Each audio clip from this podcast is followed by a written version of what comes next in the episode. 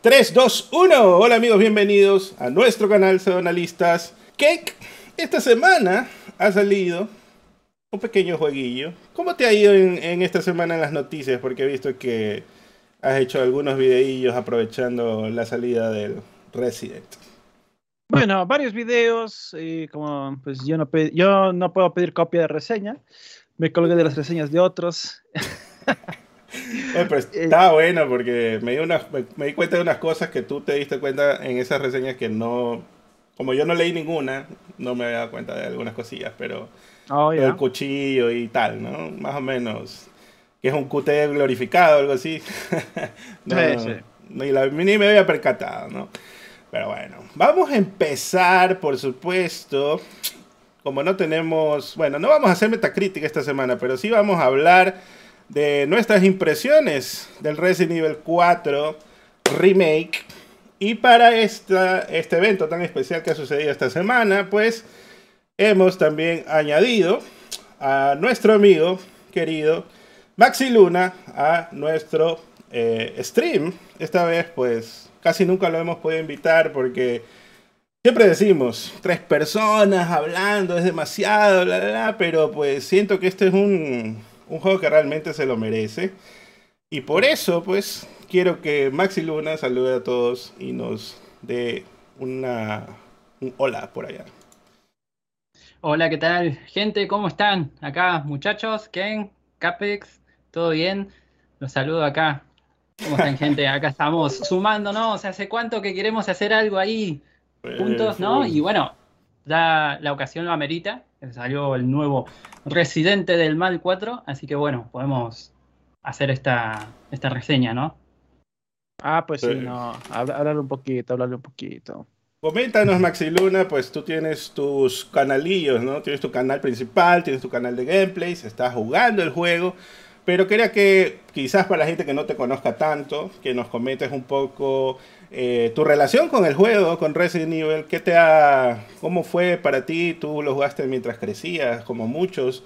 Coméntanos un poco sobre eso.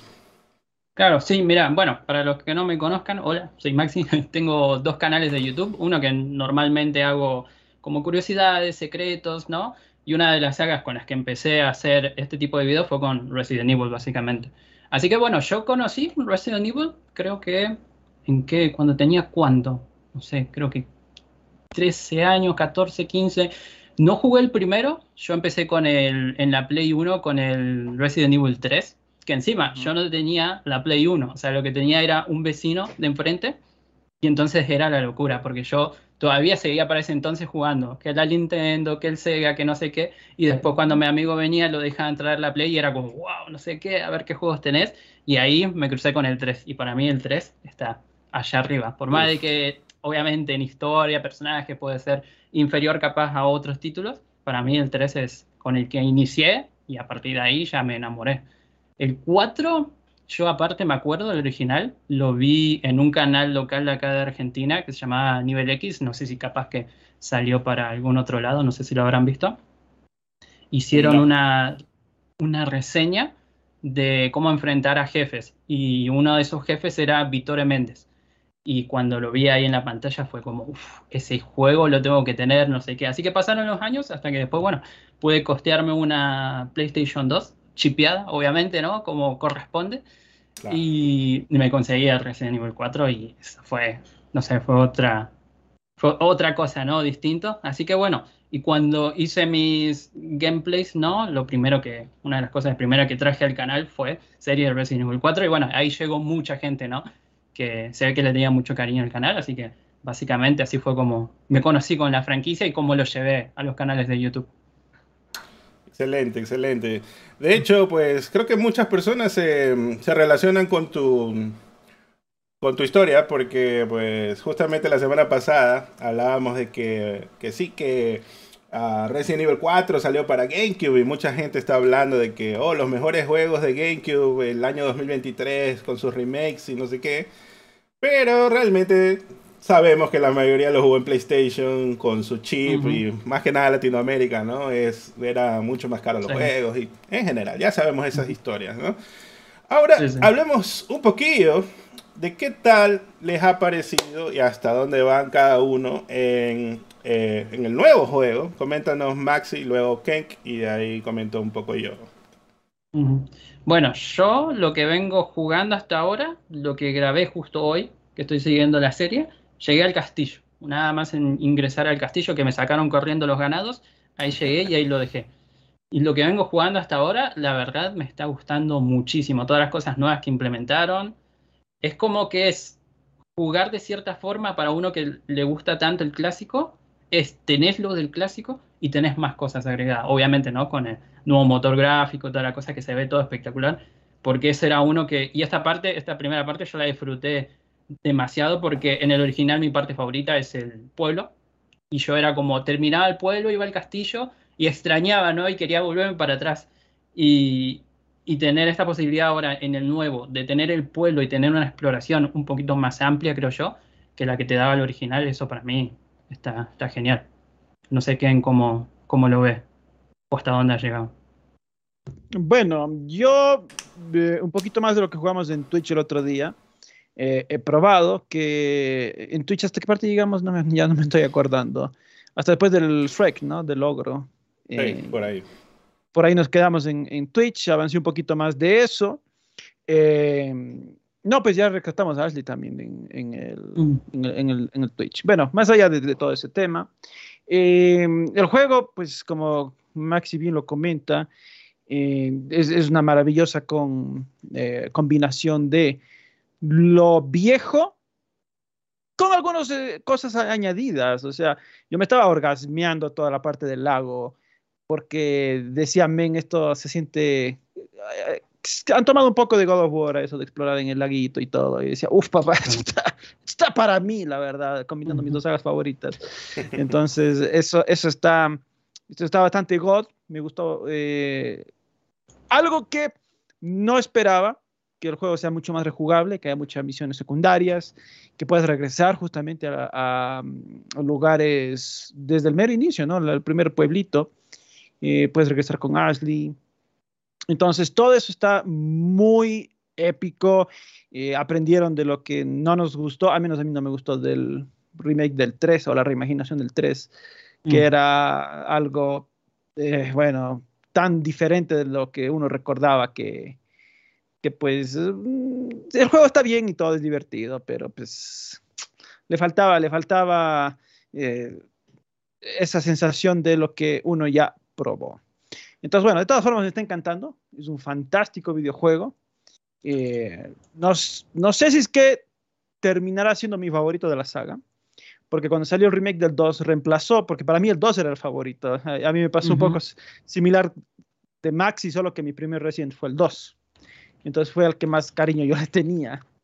Eh, y, y, pues cuando salió el remake del 2 dije, no, definitivamente el remake del 2 le, le supera mil veces, eh, me quedo con la versión del remake. Entonces no sé por ahora si es que el 4 va a superar al, el remake del 4 va a superar al 4 para mí, porque también es otro de mis favoritos. Un juego que lo disfruté mucho. Yo no recuerdo la verdad cómo me enteré de la existencia de ese juego. Solo recuerdo que lo jugué. No, no, recuerdo ahorita cómo llegó a mis manos ese juego. Eh, capaz porque eras fan de la saga, lo vi, lo compré. Eh, te, pero... vino, te vino con el Play, capaz ahí. Capaz cuando compré el Play, porque claro, yo compré mi Play en el 2007, entonces para ese entonces ya había salido, ya estaba mega pirateado todo. Igual era también, era también, discúlpame, el, el, típico juego, ¿no? Porque vos en Play 2, cuando traías, eh, venía, bueno, por lo menos acá en mi caso, ¿no? Que venía el tipo con los juegos, no sé qué, era seguro, te mirabas los primeros 10 juegos y entre uno de esos sí o sí estaba Resident. Y sí o sí lo terminabas comprando porque era, bueno, siempre está acá, a ver, vamos a probarlo, ¿no? Bueno, bueno, acá a veces cuando comprabas Play 2 pirateados, este, ahí te mostraban el catálogo, no sé si allá también era así, te mostraban el catálogo y te decían, a ver, elige qué juegos quieres, porque a veces venía con unos 5, qué sé yo. Claro. Capaz ahí, ahí, ahí elegí, me pone claro para, para juegos piratas. A ver, Casex, dinos, tú que jugaste el, el, el Resident 4 original en Play 2 ahí. La verdad es que, a ver, bueno, algunos ya saben mi historia, creo que quizás Maxi no, y quizás por eso la voy a recapitular, ¿no? Realmente yo jugué Resident 3 em, en PlayStation 1 como una curiosidad de ver de qué va este juego, ¿no? Porque todo el mundo habla de Resident, entonces vamos a probarlo y lo jugué una vez cuando un sobrino, bueno, un hijo de mi prima, me, me prestó el Play 1, porque yo realmente era un chico Nintendo, casi como lo que dice Maxi, que tenía mm. Nintendo 64 y tal, ¿no? Entonces em, me prestó, lo cambiamos, le di, toma el Nintendo 64 y yo juego el Play y ahí jugué por primera vez el, Resident 3 y fue uno de, mis favoritos, aunque creo que nunca lo terminé porque ya fue como que dos semanas el, cambio, ¿no? Toma tú y, ya. Claro. No mientras te daba miedo a Nemesis. También. de hecho, era, creo que de tanto morir debe haber sido por la que dije, bueno, voy a seguir jugando Mega Man, que era otro título también de Capcom o algo así.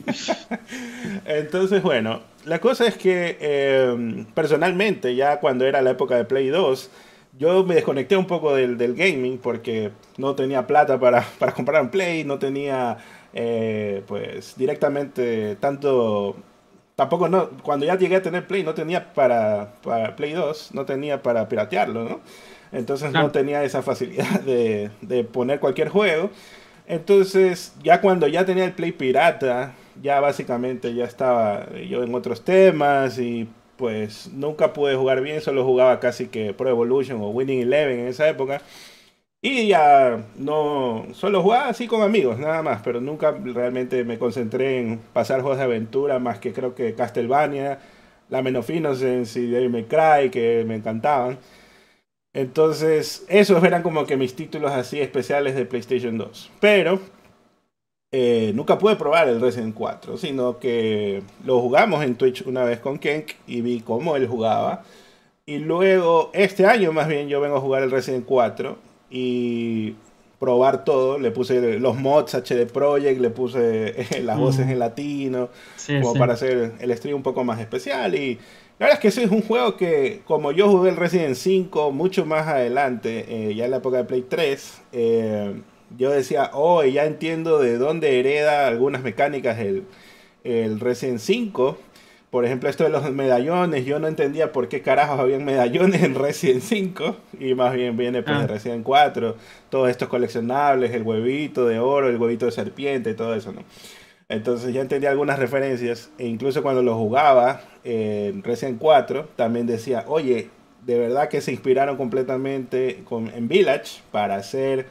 Eh, para hacer Village se, inspiraron mucho en la, en la mansión y todo lo demás. Se notaban todas las inspiraciones. Y pues la verdad es que con este juego del remake yo me siento creo que como ustedes más bien, eh, como, ese, como ese niño jugando en esa época, porque no lo he podido aflojar. Me ha, encantado cómo está el juego, la ambientación, los cambios y eh, enviciado prácticamente. La gente me, me, me, molesta un poco ahí en los comentarios diciéndome, ah, este Capex está viciadísimo porque un día hice un stream de una hora y media y otro hice uno de tres horas y pico. porque este está mm. buenísimo, está buenísimo. y, normal, normal.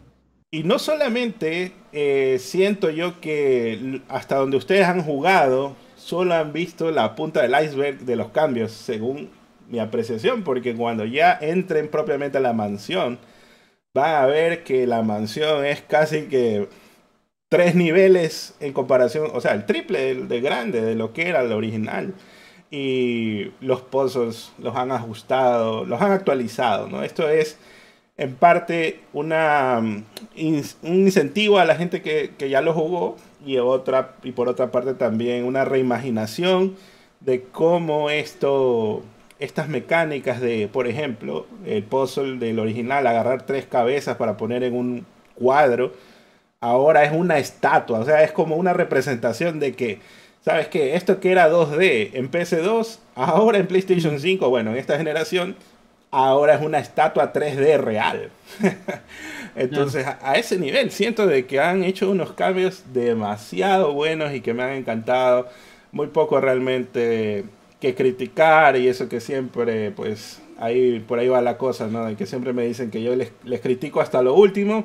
Me parece que este de aquí tiene poquísimos detalles que algunos super mega fan hardcore quizás vayan a, decir, Por ejemplo, el cuchillo. No, yo quería, a mí me gustaba el cuchillo que no se quebrara y tal, ¿no? Entonces acá es un poco diferente la mecánica. Entonces, bueno, hablemos de esas diferencias, porque cuando alguna vez hablábamos de los remakes que hacían eh, con Kenk, hablábamos de que sería muy interesante de que ordenen un poco el canon de las cosas que ya hemos visto con Dark Chronicles, eh, con todas las cosas, las otras historias, los spin-offs y todo lo demás, para que cuadren un poco mejor, porque uno de los detalles de cuando juegas el Resident Evil 4 original, Leon básicamente pues es un superhéroe, ¿no? Es uno de los duros más duros y en el Resident Evil 2 básicamente pues era un policía más, nada más, una persona normal que estaba pasando por estos eventos extraños. Entonces eso parece, me parece a mí que lo han arreglado un poco para que no sea como que, ah, sí, me saco la camiseta tipo Superman para sacar mi traje, sino más bien, ah, ¿por qué me pasa esta mierda a mí? Más o menos lo que dicen los comentarios cuando juegas el juego, ¿no? ¿Qué les ha parecido hasta ahora esta, estos cambios que, bueno, tengo unos apuntados y quisiera que quizás eh, nos turnemos para leerlos, para no solamente hablar yo, sino que ustedes también tengan una oportunidad de, verlos. ¿Qué, opinas, Max? Y bueno, con esto, por ejemplo, ¿no? El primer punto este que es el tema de la personalidad de Leon me parece más acorde. Yo vi un video, ¿no? En donde decía, eh, no, no me gusta porque el Leon apenas llega al pueblo, se la pasa quejando y en el otro no era tan así. Y yo digo, es un cambio, sí, pero yo creo que es a mejor porque tiene más sentido, ¿no? De que alguien pase un trauma tan feo como fue lo de Raccoon City y, conlleve eso, ¿no? A, la formación del personaje y que, claro, dejó traumas y por ende, ¿no? Tenemos un personaje más serio que el que podríamos haber visto en el 2, porque sí tenés razón, ¿no? De que en el clásico era el 2 un policía novato, ¿no? Que bueno, que podemos decir que pudo haber tenido mucha suerte, lo que sea, y en el 4 era como ya un superhéroe que hacía acrobacias, que no sé qué, que esquivaba láser, que sobrevivía a todo el mundo, ¿no? Que bueno, en parte algo de eso tiene que tener los personajes, ¿no? Porque si no, seguramente iniciaría la aventura y se moriría ahí nada más comenzar. Pero de cierta forma, tratar de llevarlo un poquito, ¿no? A la realidad y decir, bueno, este personaje tiene traumas y, y te lo dejan un poco, ¿no? Explicado en el principio, todo el entrenamiento que él tuvo y él mismo dice, ¿no? Eh, el entrenamiento casi más me mata, ¿no? O sea que ha pasado por un montón de cosas, por lo que eh, llegar a esta situación y hacer varias de las proezas que hace tiene justificación, ¿no? O sea, está preparado básicamente para esto y, bueno, tiene todo el sentido del mundo que pueda atravesar esto y aquello. Obviamente, ¿no? Siempre tenés que meterle un poquito de fantasía, porque por más realista que vos quieras que sea una historia, eh, no es la realidad, obviamente, ¿no? Y entonces podemos meter un poquito. Y yo disfruto ese lado también de, de Resident, ¿no? Sí, por ahí a veces se le va un poquito la mano, ¿no? Como Chris golpeando piedras y cosas así, pero yo creo que es parte, ¿no? De la franquicia, ya es parte, ¿no? De, de, juntar un poco lo que es el terror, eh, un poco de acción y un poco de, podríamos decirle, no sé, parodia, cosas graciosas, ¿no? Y, bueno, para mí me parece bastante positivo, ¿no? Todo el cambio de, personalidad que tuvo el personaje. Así que por mí esta, este, este apartado para mí se lo lleva se lo lleva de 10. Yo tengo que ver igual la evolución de los demás personajes porque, como dije, llegué hasta el castillo y pude ver un poco de Luis, ¿no? Que también me gustan las interacciones que están teniendo y un poquitito de Ashley, pero me queda bastante por ver a ver cómo esos personajes igual siguen evolucionando. Y me dejaste loco con lo que me dijiste recién de el castillo es capaz que el triple de lo que era antes, es como, uf, ya me dieron ganas de jugar, o sea, termino acá y seguro me pongo a jugar ya porque quiero ver qué, esconde, ¿no? Todo, todo el castillo ahora. Así que bueno. Bueno, eh, con el tema de historia, em, para mí el 4 no, no es el, el, mayor criminal en este tema de hacerle superhéroe a Leon. o bueno, los protagonistas. Porque el 5 y el 6 son para mí los que ya, ya, saltaron al tiburón, ¿no? Como se dice en inglés, ¿no? Jump the shark, ahí, donde ya realmente se pusieron demasiado ridículos en cuanto a las eh, escenas de acción de los protagonistas, eh, específicamente el 6, porque hasta... Hasta el 5, bueno, ya puedo hacer la vista gorda al, al Chris golpeando la roca. Pero... Eso, de ley lo sacan en el remake del 5, me imagino. Me imagino que, van, que, lo, si que hay remake del 5 lo van a remover.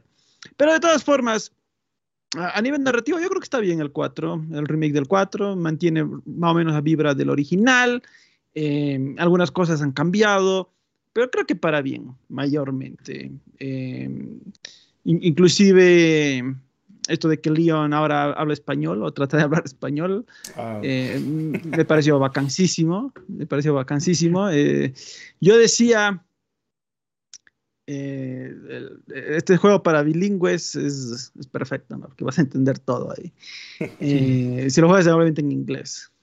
bueno, de todas formas, eh, de ahí lo que dices, como bien dice Maxi, el, tema del castillo, que aún no llego yo tampoco, pero solo viendo lo que fue el lago y todo lo nuevo que emitieron, es, es loquísimo, la verdad. Es que es, es, un remake hecho derecho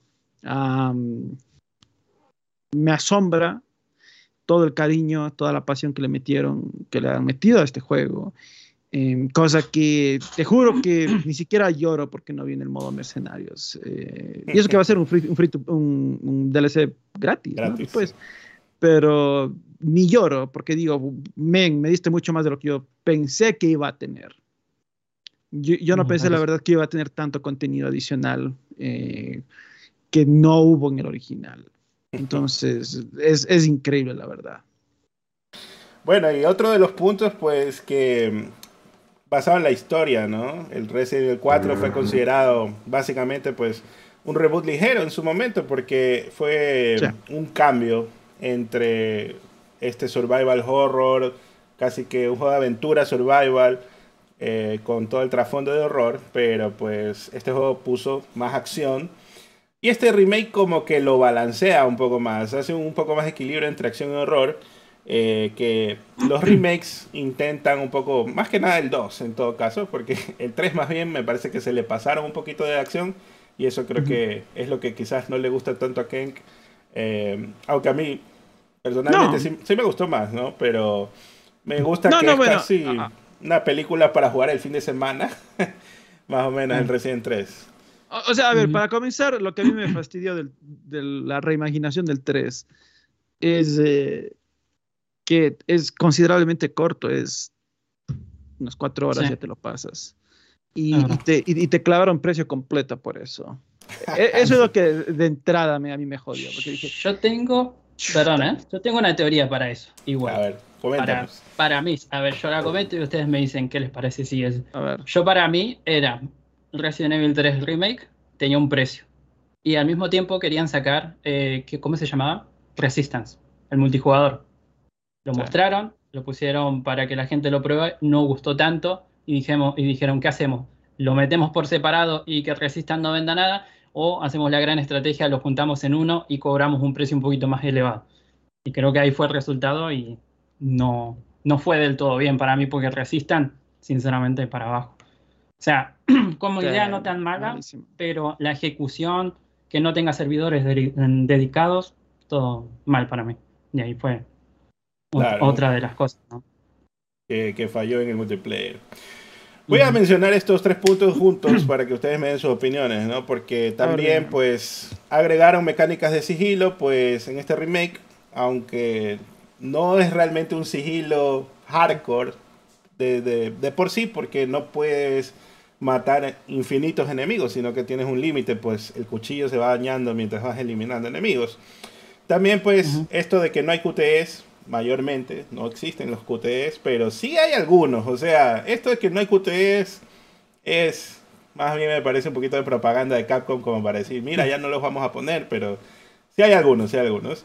Y también, pues, ¿qué les pareció en general esta mecánica de cuchillo? Se degrada, porque veo que es un punto quizás un poco de contención contra algunos fans un poco más hardcore, cuando esto pues quizás es tratar de aterrizar de que, de que casi que era cómico que Leon tenía un cuchillo infinito, y acá más bien ya, no sé, estos, los juegos de PC2 tenían bastantes mecánicas así de que tenías balas ilimitadas y tal. Y me imagino este remake, ojalá lo tenga al final, ya cuando te lo hayas pasado tres o cuatro veces. Pero también encuentras cuchillos adicionales como para aguantar y no dañar tu cuchillo principal, ¿no? ¿Qué les, parecido, ¿Qué les ha parecido estos puntos? Que, ah, perdón. Y también te puedes mover mientras apuntas, que era también algo que estaba en el original que no se podía hacer. ¿Qué les parecen estos cuatro puntos de novedades que han venido con el remake? Y bueno, eh, para mí, en especial lo del cuchillo, yo le agradezco un montón. Porque sí es verdad que en el 4 tenía utilidad, ¿no? La típica que te decía todo pro, ¿no? Disparale, tirarlo al piso y en el piso acuchillarlo para no gastar munición y esto y aquello. Y sí tenía utilidad. Pero salvo ese, yo creo que en los demás Resident el cuchillo no servía para nada. O sea, este, era super hardcore intentar pasarte, ¿no? El típico que es, ah, me paso Resident Evil 1 a cuchillo solamente. Y yo digo, pero ¿cómo hacen si cuchillo no sirve para nada? O sea, y agradezco que ahora la utilidad del cuchillo tenga eh, mayor presencia, ¿no? Y que se pueda utilizar. Que alguno se queja de que cómo vas a parar una motosierra con un cuchillo. Sí, puede ser, ¿no? Pero, a ver, vamos a agregarle un poquito también de cosita. A mí me gusta porque da una mecánica nueva y no es tan tosco como en el original, porque sí algo que yo había remarcado mucho era que en el original los movimientos eran como súper toscos y vos podías después jugarte un Resident Evil 5, un 6 un Revelation, volver a jugar el 4 y sentías que no te podías casi ni mover. Y eso es lo que comentás vos, que el apuntado mientras vas caminando me parece ya literalmente, ya que cualquier juego que salga posterior, ¿no? Tendría que ya implementar, implementarlo directamente. Que yo creo que el primero, a ver, no sé si me corregirán, que yo me acuerdo, el primero que implementó eso fue el Outbreak, creo yo, el 2, que vos podías mantener los gatillos, el L1 y el R1 al mismo tiempo que te movías. Y eso, a partir de ahí yo creo que ya lo empezaron a meter porque da más realismo, ¿no? Y, a, la situación. Entonces, para mí, eso, todos esos cambios para mí son positivos y bueno, lo del sigilo, eh, la verdad, para mí también está bueno porque le da más variedad al gameplay, ¿no? No es solo ir, llegar y dispararse con todo el mundo, sino que hay ciertas ocasiones en donde vos podés, ¿no? Como ser un poquito más, decir, bueno, por acá me meto por atrás, que ya les digo que yo cuando lo jugué el sigilo se me da fatal, a mí por lo menos ahí, eh, en el Resident, que me voy para atrás y la señora dice, mm, se da vuelta justo y me agarra ahí con los, con los calzones abajo y ya me empiezan a venir todo el mundo, pero sí me parece que está, está bueno, ¿no? Porque tenés las dos formas. Si te gusta ir a la acción y cagarte a piña con todo, te metes. Si te gusta ir más a lo sigiloso, administrar tus cosas bien y todo, tenés la opción también. Entonces siempre, todo lo que sea sumar al juego, ¿no? Y que haga el gameplay más divertido, para mí es, bueno. Y los sistemas de combate también me parecen buenos, que son similares a los del 4, ¿no? Pero lo siento más fluido. Eh, no sé, me gusta, me gusta bastante casi todos esos cambios que mencionaste vos y lo de los Quick Time Events eh, sí, es verdad. Yo no sé, siento que lo del parry cuenta como quick time. o no lo considerarían ustedes. Porque yo siento que al darle al momento justo, ¿no? Para que el enemigo quede aturdido y así poder golpearlo, eh, yo lo considero también, ¿no? Como eso, así que... Y yo creo que eso también mm, va acorde a lo que pueden hacer las consolas de hoy en día, porque, claro, antes vos por ejemplo, no llegué a esa parte, no todavía, pero yo intuyo que la pelea con Krauser va a ser, vas a tener más control. Antes era una cinemática y vos apretabas dos o tres botones cuando te correspondía, ¿no? Y yo creo que eso hacerlo en el 2004 cuando salió el juego era más difícil que hacerlo ahora, ¿no? Así que veo lógico también, ¿no? De que se hayan removido ciertas escenas y que vos puedas moverte más libremente. No sé, para mí son casi todas cosas positivas, todo lo que trajo. Bueno, eh, el tema del cuchillo Ah, es cierto que antes más bien estaba eh, un poco, digamos, más roto, porque si había gente que, ponte justamente cuando llegabas donde Krauser te decía, ah, pásatelo solo apunte cuchillo, etcétera, porque nunca se rompía ni nada. Eh, y como dice, eh, como dice Maxi, justamente le, han dado más utilidad, creo, acá. tampoco para mí es un deal breaker que se esté rompiendo y tenerlo aquí a reparar la verdad creo que hasta te lo puedes pasar el juego sin necesidad de usar un cuchillo. Em, entonces, no es que está tampoco obligatorio de ser usado. El parry creo que sí es una especie de quick time event. Y aparte de esos, de eso, también sí hay pues de los quick time events, cuando a veces te ataca un enemigo y justo tienes que apretar un botón. Eh, con el logro justamente había, había eso que te corría y pues, por eso tienes que apretar botones para evadir. Entonces, bueno, eh, no es que no hay. Em, en, los otros temas, yo siento que el juego ha evolucionado lo suficientemente bien para no ser eh, bastante repetitivo, para modernizarse bastante. Eh, eso como se comentaba, ¿no? De que en el original para disparar tenías que pararte, no podías hacerlo mientras corrías. Obviamente es una mecánica ya caduca, tenían que actualizar eso. Entonces eh, se ha modernizado, trayendo mejores elementos. El sigilo, bueno, tengo que jugar un poco más para darme una opinión más formada con respecto del sigilo, porque hasta ahora no he visto que hay una utilidad tan significativa en el tema del sigilo. Es como, digamos, un par de veces lo puedes usar, pero, eh, por ejemplo, a mí me hubiera gustado que diga, bueno, este segmento, si puedes literalmente despachártelos a todos solo a punto de sigilo. Eh, eso hubiera sido chévere, pero no creo que puedes realmente hacer algo así. Em, de, todas formas, eh, estoy disfrutando muchísimo el juego. y es lo que es importante. Eso, esa ya queda claro, me parece, todos ya estamos salvando el juego, ¿no? Estamos tratando de sacarle las cositas negativas, pero hay, que resaltar que nos gustó muchísimo. Y eso que no lo terminamos, ¿eh? Que eso lo, lo, otro, ¿no? Que no lo terminamos y ya lo estamos ahí, oh, Resident Evil 4 Remake, ¿no? Y está todo el mundo igual así. Ah, sí, bueno, eh, hablando de las cosas que, que están medio cambiaditas, recuerdo yo cuando empecé a jugar eh, y me topé con el lobo muerto al inicio y yo ah. soy, yo soy un que jodo con el tema de los animales. yo, yo recuerdo en el directo decía, no, qué hueva de Capcom, ¿cómo va a matar al lobo? Y no, ya, ya, se fue a la mierda, esto ya no es Goti, ya no es Goti. y, trataba cuando jugamos en Twitch, vi que al lobo le han movido a otra parte. fue una agradable sorpresa, fue una agradable sorpresa eso. Incluso, incluso cuando el lobo es atrapado en la trampa, ¿no?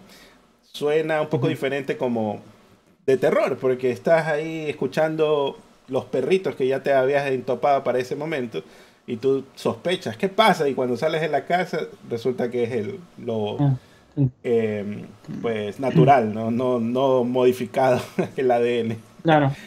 Ah, ah, dale. Lo otro que a mí me gustó, por ejemplo, también es que a esas cositas, ¿no? Que vos recordás mucho del 4 como el que le dan un peso más y una importancia más, por ejemplo, en la pelea con el gigante, que era como en el clásico era peleabas con el perro, te ayudaba un poquito, así nomás, que vos veías que el gigante lo perseguía un poco, terminaba la pelea y desaparecía. Ahora es como que queda ahí, ¿no? Y hay como un diálogo de, de Leon que le dice, gracias amigo, no sé qué. Ah, y ves que realmente como que ayuda, ¿no? En una escena que, sin spoilear mucho, ¿no? Eh, ayuda realmente, ¿no? Al personaje principal ahí. Y es como que sentís, ¿no? Ahí un poco el vínculo entre el, el perrito y Leon.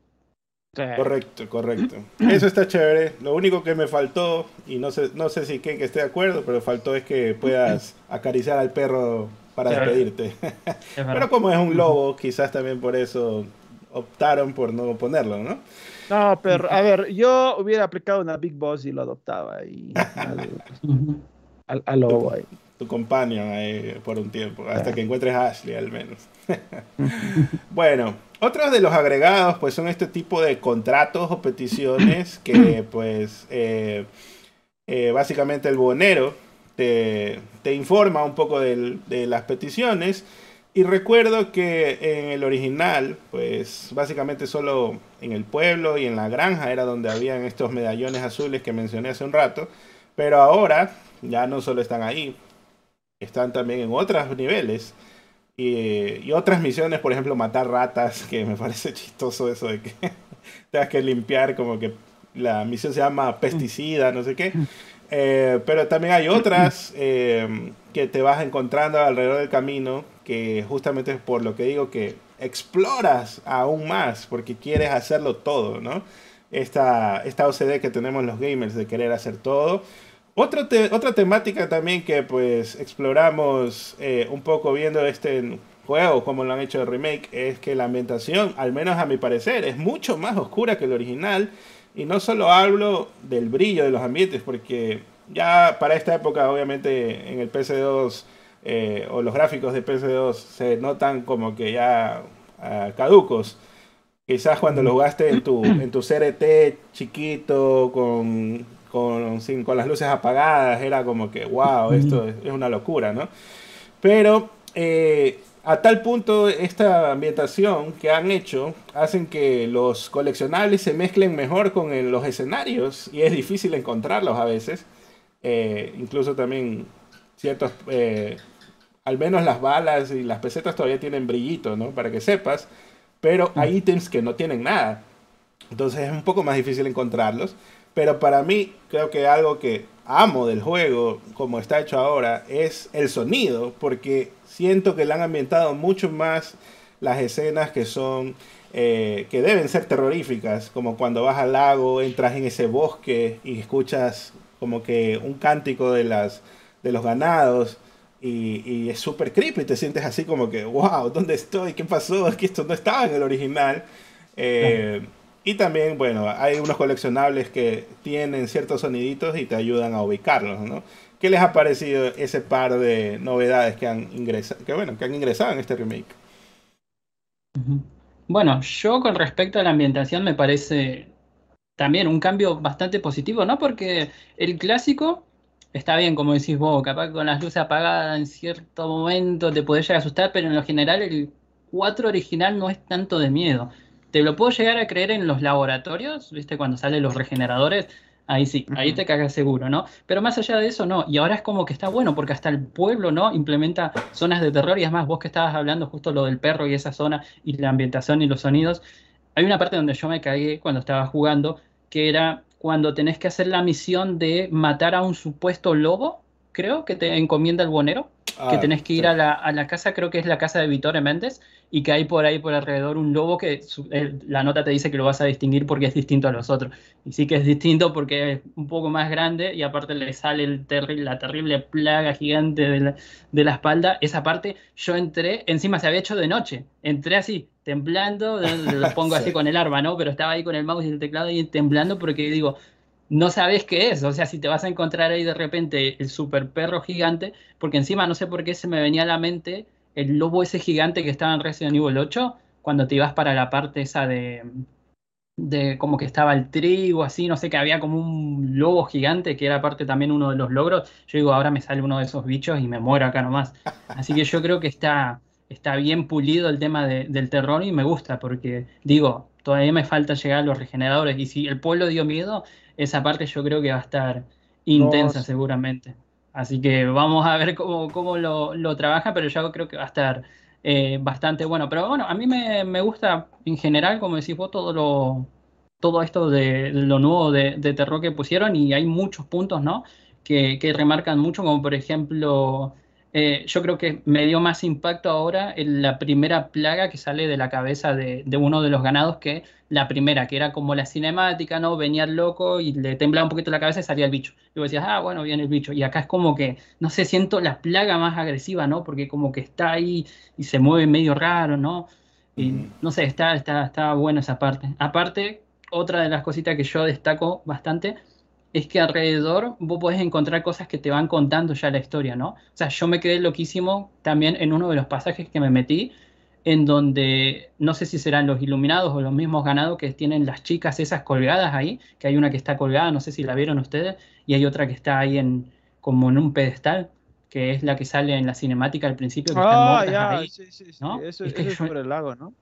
Claro, yo entré ahí y dije, ¿qué, qué, qué, es esto, no? Y, la impresión, ¿no? De que te da de verle a la chica ahí eh, sin vida toda marcada, ¿no? Y ahí es como que te adentras más y decís, tiene más sentido todo, ¿no? Ahora todo este, todo este culto loco que hay acá, así que, no, para mí todas esas partes, todos esos cambios, y yo ya creo que ya lo iban metiendo ya desde el 2, ¿no? Que metieron ahí esos pequeños cambios que también, como decís vos, el 3 ya lo tiraron un poquito, que eso me duele a mí el remake del 3, mira, me lo disfruté muchísimo. Me lo platiné y todo, pero me duele los cambios que hicieron. Ah, torre de reloj, parque, ah, todo mal. Pero bueno, sí, lo, ese recorte que aparte te, creo, no que me recortes y me pongas otra cosa, pero que me lo recortes y encima no haya ningún agregado, mal. Pero bueno, volviendo al 4, como te digo, para mí genial todos esos, esos cambios. Y la exploración, también yo creo que el hecho de que el buonero te dé tareas te hace explorar aún más, ¿no? Todos los alrededores. Y es como dice Ken, es tipo un God of War también,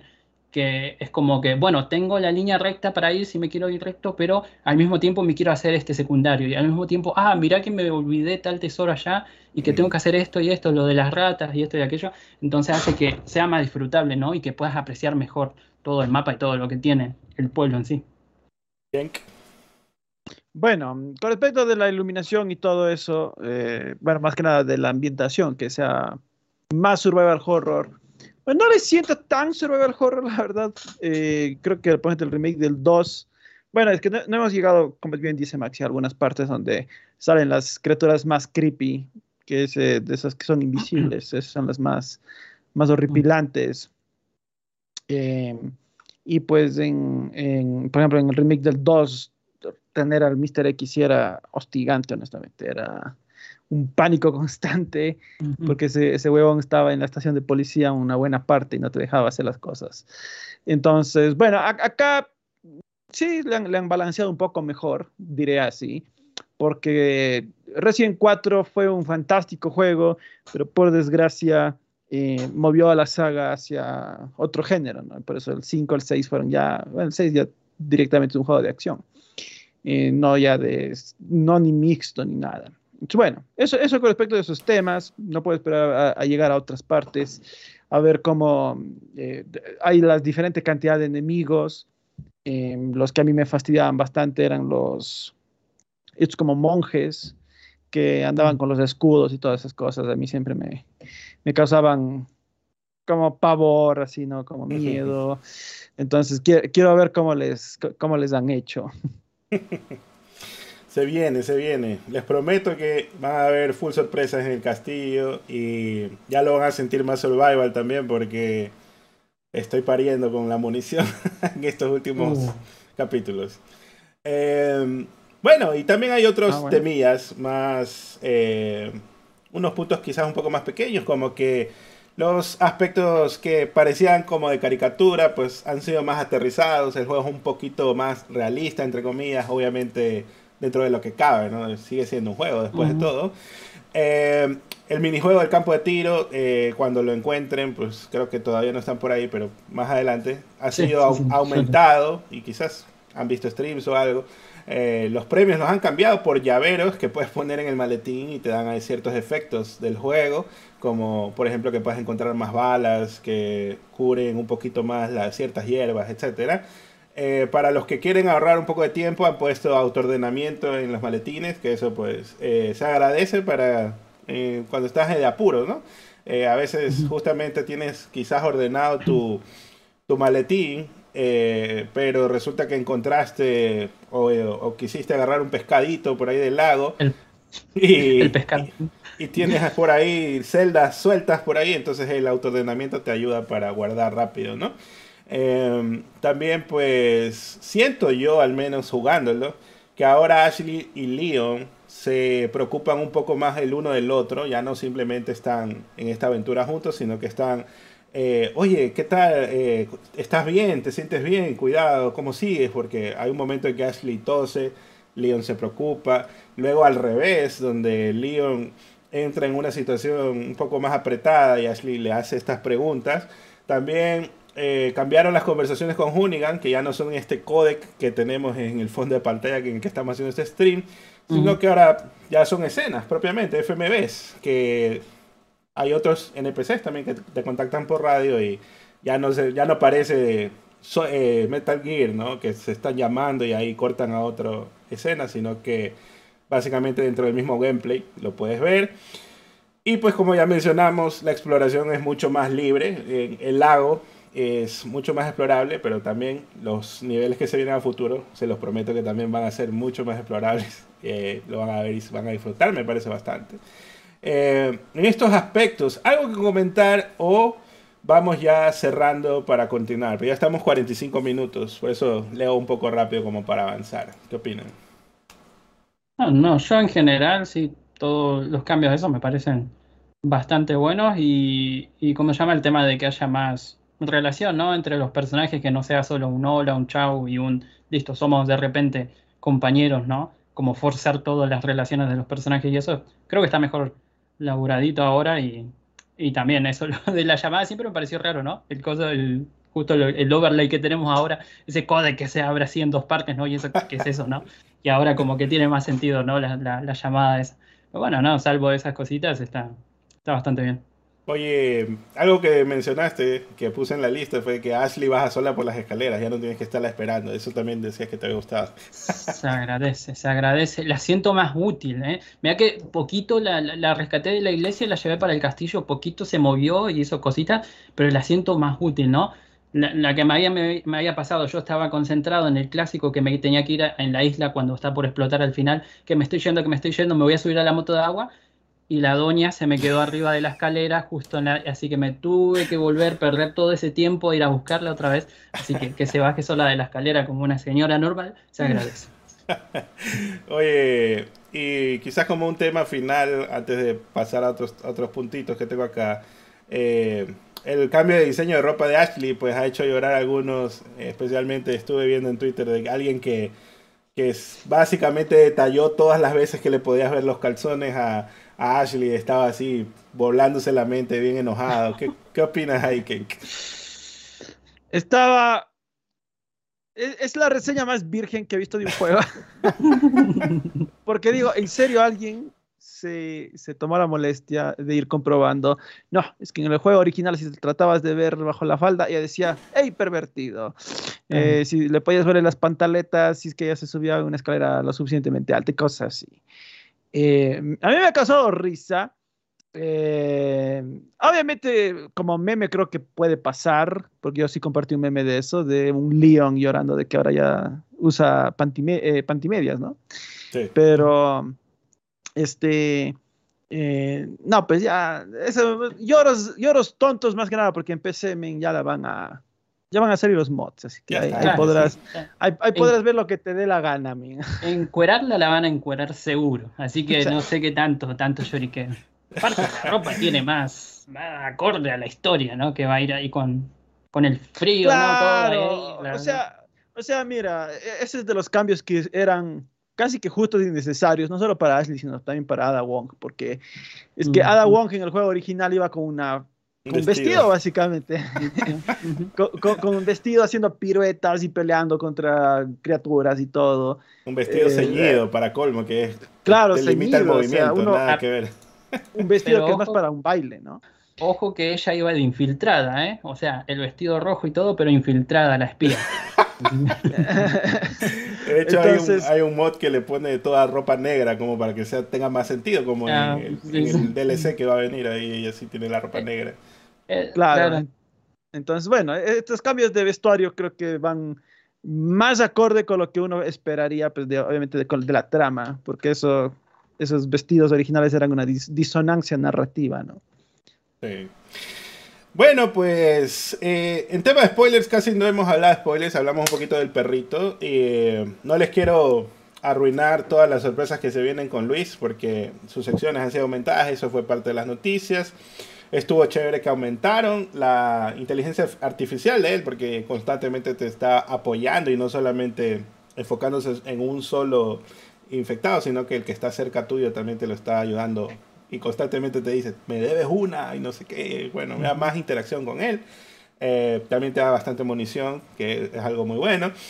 Pero algo que se revela un poco más, quizás al inicio, es que parece que él está trabajando inclusive con Wesker en lugar de solamente ser el ah. contacto de Ada, ¿no? Porque él como que sabe de, de, Umbrella y todo esto. Entonces han cambiado un poquito la historia para Luis también, más, eh, claro, hasta donde ustedes van también.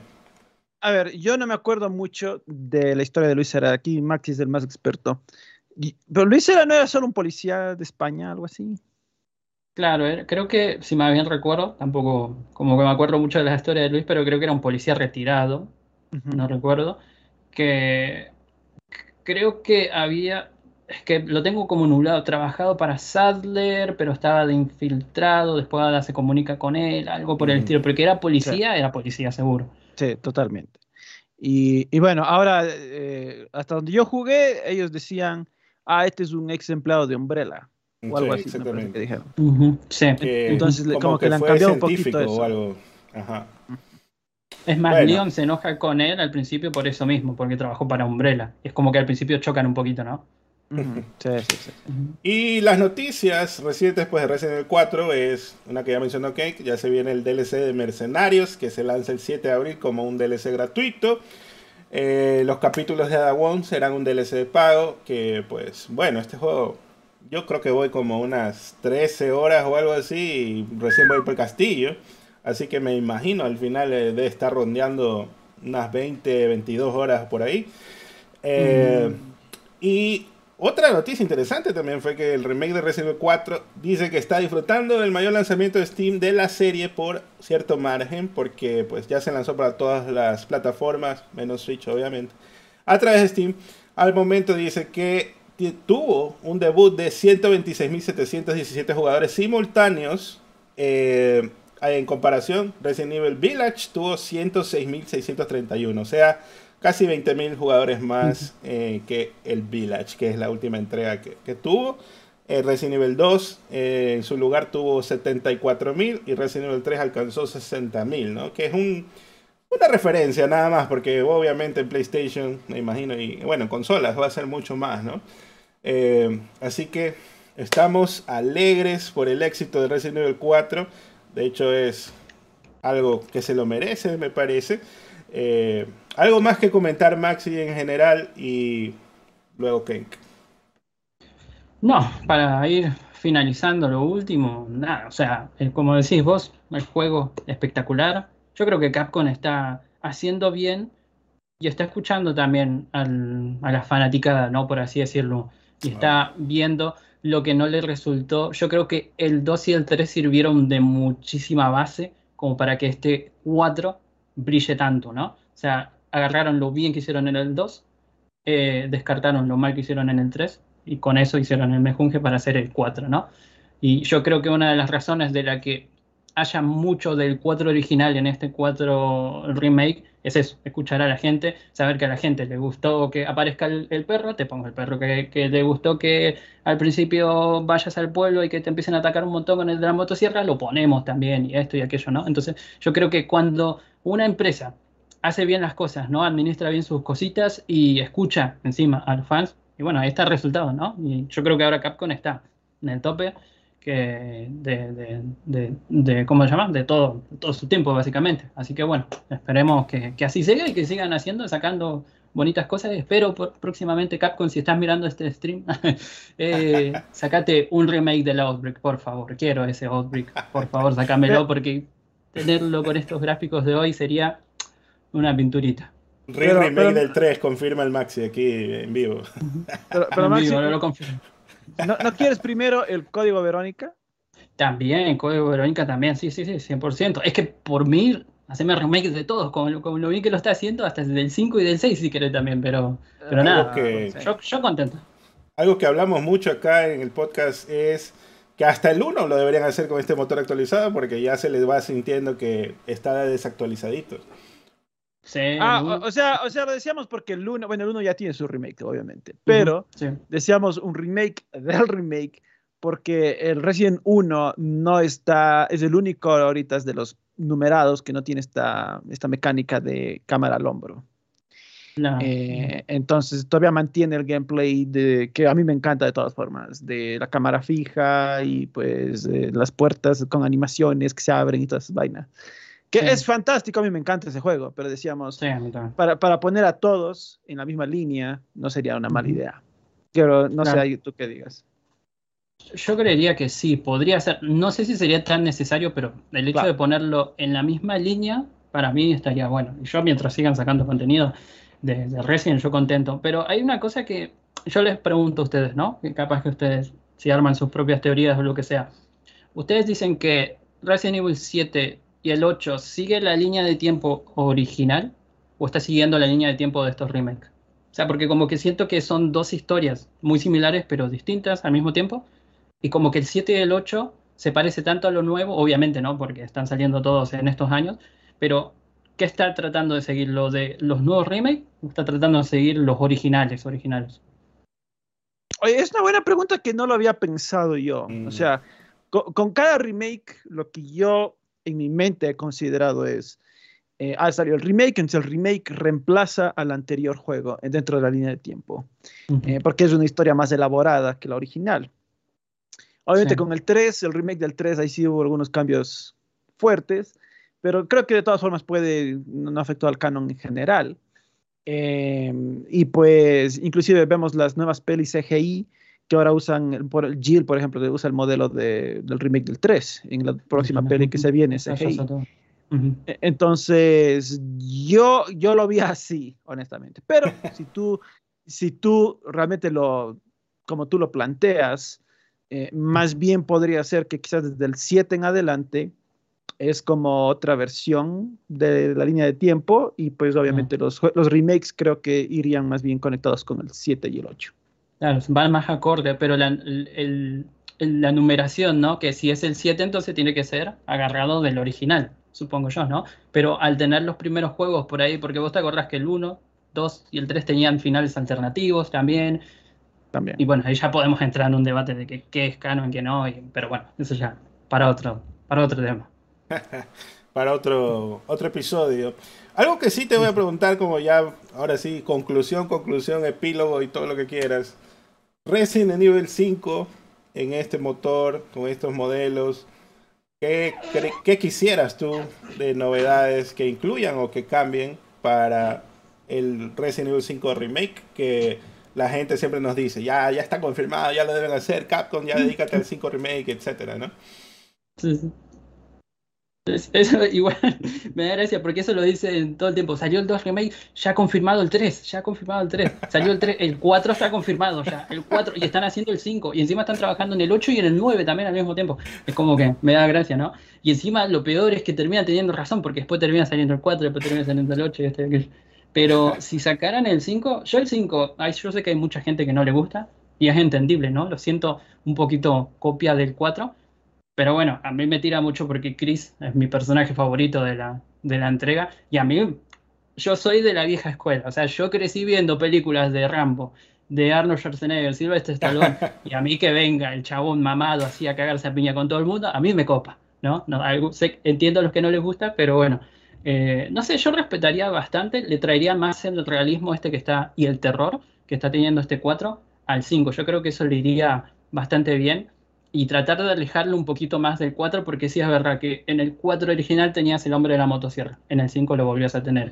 En el, 4, eh, bueno, eh, no tenías eh, compañero, pero ibas con Ashley, ¿no? Y ahora es como, bueno, te metemos un compañero y que también dispare, que eran lo que pedían, ¿no? Es como que había muchas similitudes entre el 4 y el 5, los coleccionables que decías al principio, ¿no? De que en el 4 estaban los emblemas y en el 5 también los ponemos, y que los fichines y esto y aquello.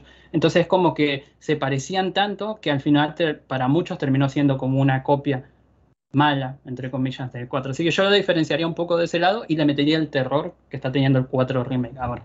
Y eso mm. básicamente. Oye, y un chiste que tenemos constante en nuestro canal es que termine la trilogía 7, 8, 9 y que el décimo juego, Resident Evil 10, sea el código Verónica X, porque pues la X, mucha gente decía, oh, ya salió Resident Evil 10 cuando era la época de, de PC de PC2 que pues tú veías el numeral y básicamente te creías que ese era una referencia a, la numeración del juego y no era realmente eso.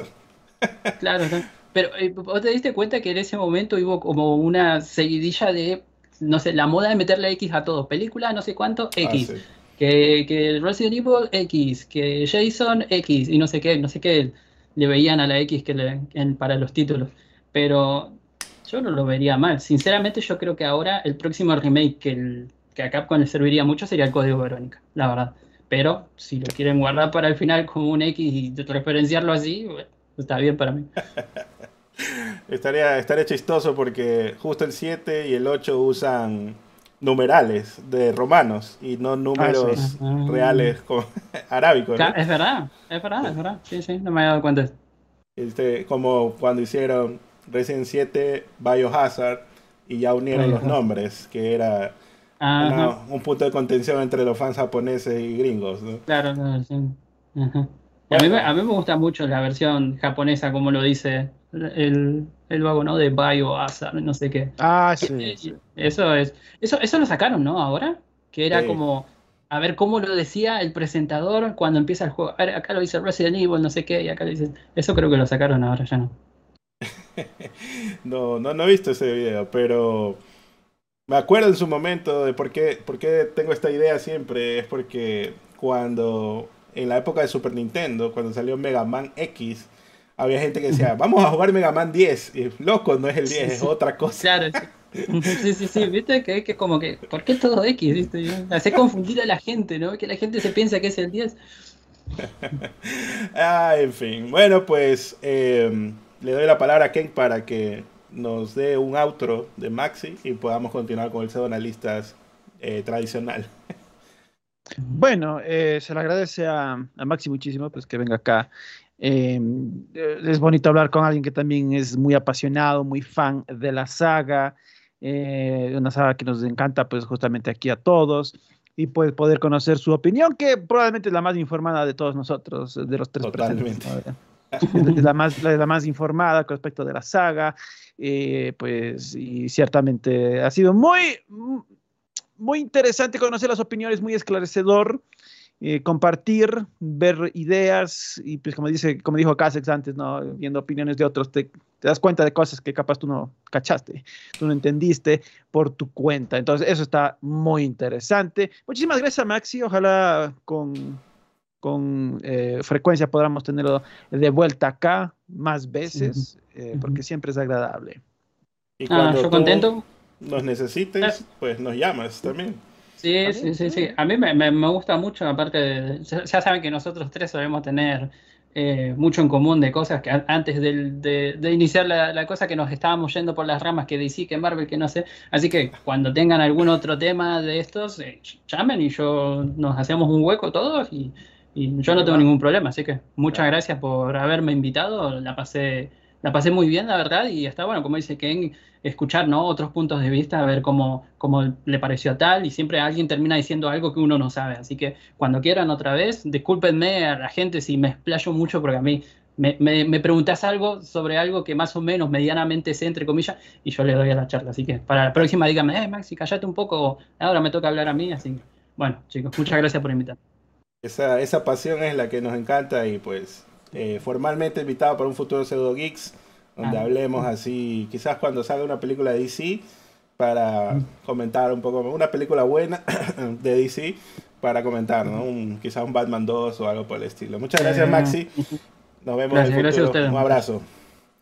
Continuamos, ahora sí, pues es muy placentero hablar con Maxi a los años que hablamos con él y pues... Oh, Continuemos por acá. o, sea, o, sea, yo le decía a Kasek, somos amigos muy ingratos. De verdad. Bueno, de vez en cuando sí hemos hablado en redes sociales. Eh, ah, claro, pero colaborar mismo no, pues. Claro, sí. Y a veces ha, pasado por el stream del Fortnite y manda sus saludos también. Tal, ¿no? Así que bueno. Empecemos y pasemos, por supuesto, pues a Nintendo. Y hablemos de las noticias de Nintendo de esta semana. Ahora sí, pues volvemos al pseudo classic. Hablemos de que Tears of the Kingdom aparentemente tendrá una jugabilidad que puede alterar el mundo del juego. Esto pues lo ha informado el, usuario japonés de Twitter Genki JPN, el productor de Zelda. Resulta que Eiji Aonuma estuvo en los Famitsu Game Awards y aceptó el premio al juego más esperado por Tears of the Kingdom y pues en una serie de tweets este usuario citó a Unoma diciendo que en esta secuela la imaginación libre del jugador se llenará con un nuevo gameplay que traerá cambios al mundo del juego y espera que pues estemos gratamente sorprendidos por estos cambios y que disfrutaren, eh, pues que disfrutarán explorando Hyrule en un estado desconocido. Así que esto me queda medio realmente dudoso si es que realmente se refiere a que será algo bueno, será algo malo lo que dice de cambios sino más bien me queda pensando como que quizás eh, vamos a tener esto, esta mecánica vieja de los celdas de tener un, un underworld, ¿no? Como que un mundo de luz y un mundo de oscuro. Más bien pienso que ese es el cambio que vamos a tener y por eso es que se han demorado tanto. Y no tanto esto de que pues vayamos a, yo qué sé, a reventar una casa y esa casa ya no vaya a existir algo más, nunca más, como Battlefield o algo. ¿Qué opinas al respecto? Bueno, eh, obviamente es muy vaga la descripción que tenemos para hacernos una idea real de lo que va a ser este nuevo Zelda. Esperemos que sea pues eh, algo significativo. Suena bueno, como tú dices, ¿no? Suena como que va a ser algo de, chuta, voy a destruir esto y ya en adelante esto no va a estar en el mapa. capaz no termina siendo algo así. Entonces, habrá que, habrá que esperar y ver el, producto final para saber qué, qué, querían hacer referencia cuando hicieron esa, esa descripción así. Y pues por acá también el creador de la serie Bayonetta, pues Hideki Kamiya, revela que Platinum Games tiene la intención de expandir la franquicia más allá del spin-off del Bayonetta Origins que salió pues hace poco. Y él habló con Famitsu y ha dicho que está en discusiones para, discutiendo pues los planes de la serie internamente porque no han sido aprobados formalmente por Nintendo. Y él dice, nos gustaría expandir el mundo de la serie con una nueva colección de juegos. Actualmente estamos trabajando para eso. Y la directora de Bayonetta Origins, Tinari San, y yo hemos estado discutiendo lo que nos gustaría hacer a continuación. Pero todavía no hemos hablado con Nintendo al respecto. También pues el productor de la serie dice actualmente no tenemos nada en concreto que compartir con ustedes sobre el futuro de la serie, pero no creo que este sea el final de Bayonetta. Así que, Ken ¿Crees que eh, se haga una nueva serie de spin-offs o vayan a hacer un Bayonetta 4 a la cuenta?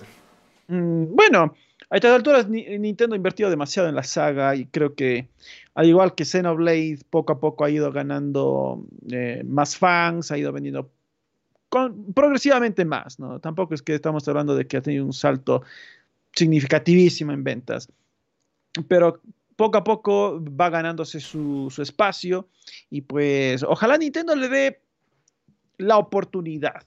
Porque lo que una empresa normalmente haría es, sabes que ya te di la chance, tres juegos, bueno, dos financiados por Nintendo. Em, y, no mismo, así que hasta aquí llegaste, como Sonic con Days Gone, por ejemplo. Entonces, lo normal no es seguir financiando juegos que capaz no te están generando.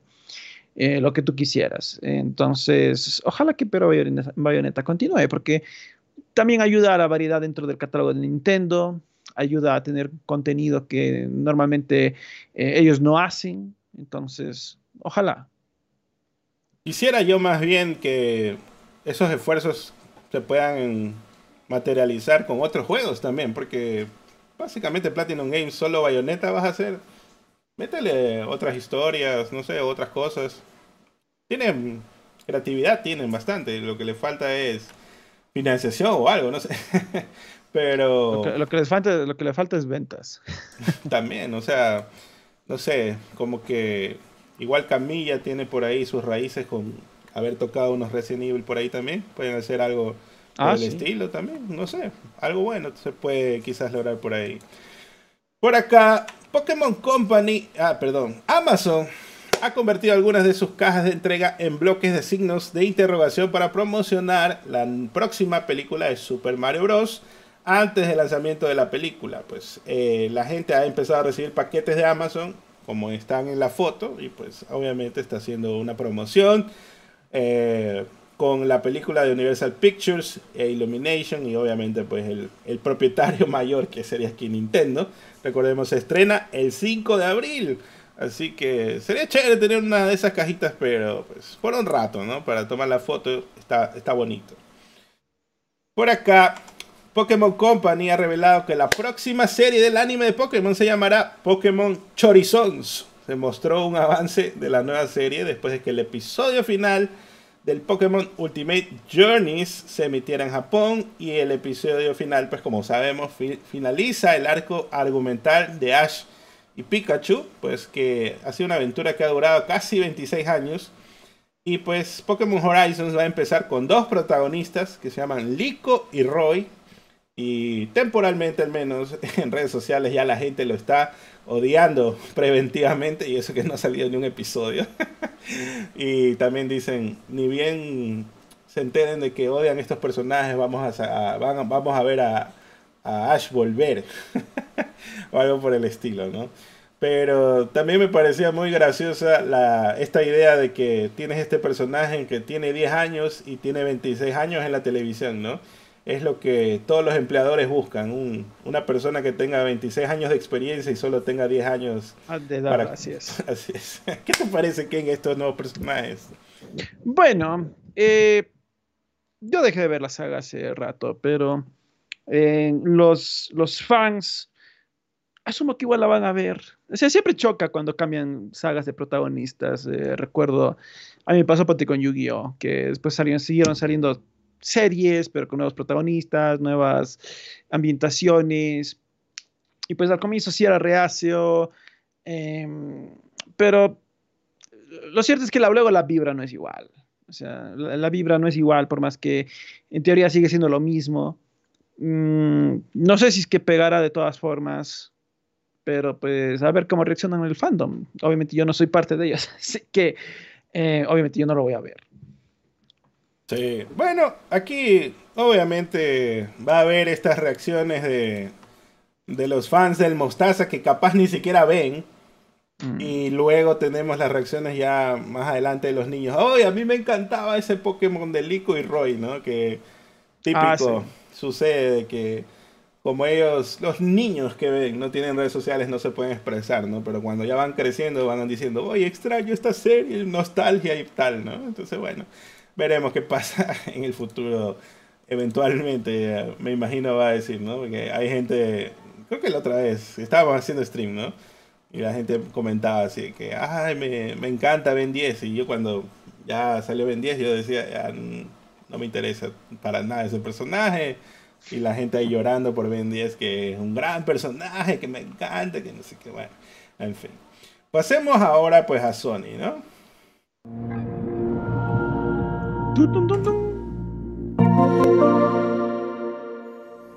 Por acá, pues con Sony tenemos la noticia de que es posible que la segunda temporada de Last of Us de HBO no se estrene hasta dentro de un par de años, según comenta Bella Ramsey Dice que eh, Bella apareció en el show de Jonathan Ross eh, este sábado que pasó. Eh, y se le preguntó a la actriz que hace de Ellie cuándo podían esperar la segunda temporada. Pues ella dijo, pasará un buen tiempo. Y también comentó que probablemente empezarán a filmar a finales de este año, principios del próximo. Y luego pues va a ser un largo proceso para eh, todo el año de la filmación y todo. Así que más o menos ella calcula que puede ser fines del 2024 o principios del 2025 y es algo que yo ya más o menos lo veía venir porque hay estos shows, incluyendo al, a La Casa del Dragón, ¿no? que se están demorando entre dos años en sacar nueva temporada para dar un espacio a los creativos, a los creadores de eh, hacer el CGI lo mejor posible y, algunas cosas, aunque no siempre sale bien, pero pues, bueno, eso ya es otro tema. ¿no? La cosa es que tienen el espacio para hacerlo. ¿Qué te parece, que de que venga en dos años la, segunda temporada? Bueno, tiene mucho sentido. Creo que inclusive esto ya eh, no es tan reciente. Bueno, Bella Renzi lo confirma. Me parece que ya había noticias de esto antes de que probablemente no será 2024 donde lo veremos. Probablemente veremos la siguiente temporada en 2025. Eh, de, todas formas, que se tome su tiempo. Eh, es. es eh, no es una carrera, aunque yo sé que obviamente las empresas quieren sacar los productos lo más rápido que puedan. Pero ya cuando tienes series cuya producción es prácticamente como hacer varias pelis. yo siento que lo, lo, preferible es tomarte tu tiempo para los efectos visuales, para la narrativa, ¿no? inclusive para que los guionistas no tengan que hacer en solo un par de semanas y escriben el guion de un capítulo o algo así. Entonces, para que haya ese espacio suficiente de sacar lo mejor posible. Totalmente, totalmente. E igual, eh, con lo que escuchamos de Craig Mason y, el Crunchman, me imagino también van a, recién a escribir. O sea, aquí el tema es que, como hablamos en el Pseudo Geeks pasado, ¿no? Eh, pareciera que debido a que HBO no sabía ni tenía expectativas reales de qué íbamos a ver en The Last of Us o qué acogida iba a tener, entonces probablemente por eso no autorizaron muchas temporadas ni nada, sino más bien iban a esperar a ver qué tal le iba. Y cuando ya vieron que sí les fue bien, pues autorizaron las nuevas temporadas y ahí recién iba a empezar el trabajo. Es decir, que cuando terminó la serie, probablemente nunca ni han tocado siquiera un papel en donde se haya escrito la segunda temporada, que hay algunas cosas que van a, reescribir, a cambiar como lo fuera en, el, primer show. Así que, eh, pues recién han de empezar. Así que eso también va a tomar su tiempo.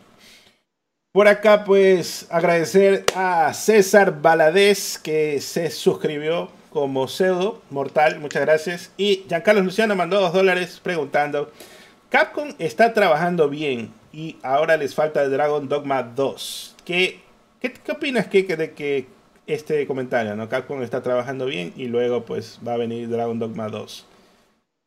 Bueno, eh, el tema con el primer Dragon Dogma es que a pesar que tiene una comunidad hiper fiel de fans, el, primer juego se estrelló, la verdad. no vendió bien.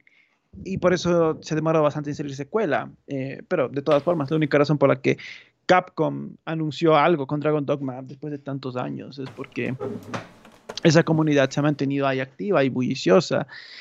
Entonces, eh, bueno, si sacan un gran título, un gran juego, es posible que este sí logre ser exitoso comercialmente. Pero el tema es que, bueno, Capcom lo está haciendo muy bien a nivel, por ejemplo, de Resident Evil o Devil May Cry, pero después de cagarla bastante en esas franquicias. Pero también Capcom ha estado haciéndolo bien en Monster Hunter.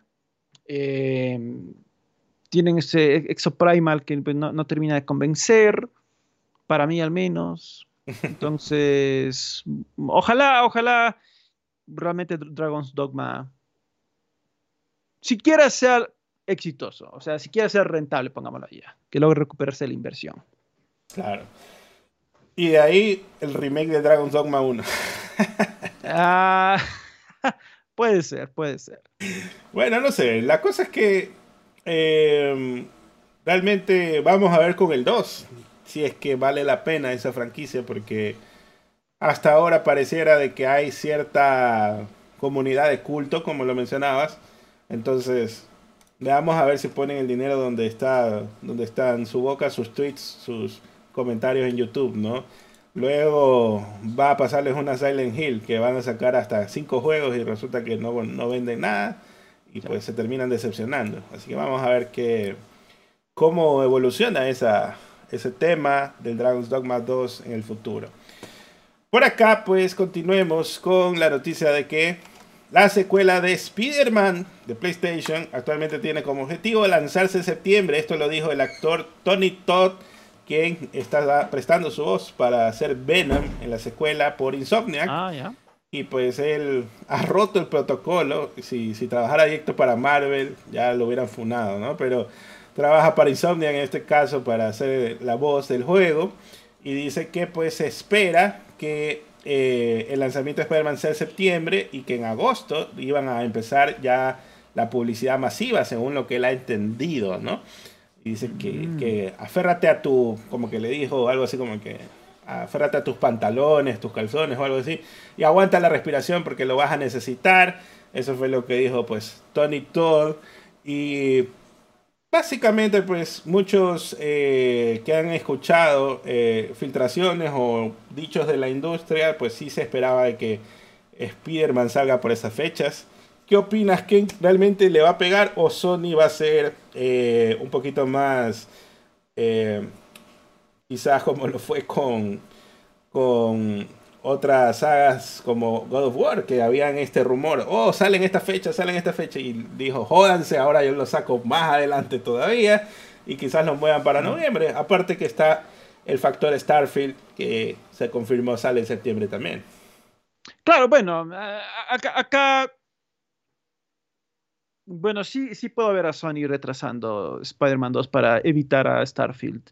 Em, pero también Mm, hay que ver si es que pues, la fecha que el actor maneja se termina cumpliendo, no necesariamente porque creo que él esté mintiendo, sino porque, a ver, bueno, los estudios manejan fechas, pero eh, capaz la fecha que le dieron a él fue cuando hizo sus grabaciones, y eso, ¿cuándo fue? Fue el año pasado, fue hace seis, siete meses. Entonces, capaz el, desarrollo no estaba cerca de estar acabado en ese entonces, entonces la, la fecha que ellos manejaban solo era tentativa. Entonces, eh, los estudios tienen una fecha más clara cuando ya están cerca de acabar el juego. Entonces, ya más o menos calculan y dicen, bueno, ya, ok, creo que podemos sacarlo para esta fecha. El, el problema que teníamos antes con, y bueno, que se tiene hasta ahora con algunos estudios, es que lo anuncian tan pronto el juego y a veces le dan hasta fecha que luego no la pueden cumplir. Starfield, pero bueno. Eh, entonces, eh, mm, yo sería fantástico que estaba en septiembre, pero yo no pondría mis manos en el fuego en esa fecha. Bueno, ojalá, ojalá sea... Estaría, estaría bien en septiembre, me parece una fecha normal, ¿no? Tampoco no es que hay un hype por alguna fecha u otra, ¿no? Pero en todo caso, lo que yo pensaba es que probablemente en junio es donde se concrete, ¿no? Donde va a haber todos estos eventos, ya sea el de Geoff Keighley o, o quizás un State of Play o Showcase o lo que sea que haga Sony, probablemente ya haga el teaser, bueno, no teaser, porque ya teaser ya tuvimos, sino ya el tráiler oficial, ¿no? Dando paso al marketing. Ahora sí ya iniciamos el marketing, entonces si dicen que es en agosto o es por ahí, igual eso no garantiza realmente que sea siempre septiembre, porque ya hemos hablado de esto algunas veces de que los estudios también se manejan por ventanas de lanzamiento y usan el calendario muchas veces referencial. Entonces, a lo mejor él dice eh, septiembre porque ahí empieza otoño, pero puede ser que también otoño termina hasta noviembre y pico, que ya empieza el, el invierno allá. Entonces, tranquilamente se puede mover quizás octubre o noviembre. Así que hay ahí un poquito de de movimiento no sería de sorprenderse, ni tampoco se aferren a eso de la fecha de septiembre, ¿no? En todo caso.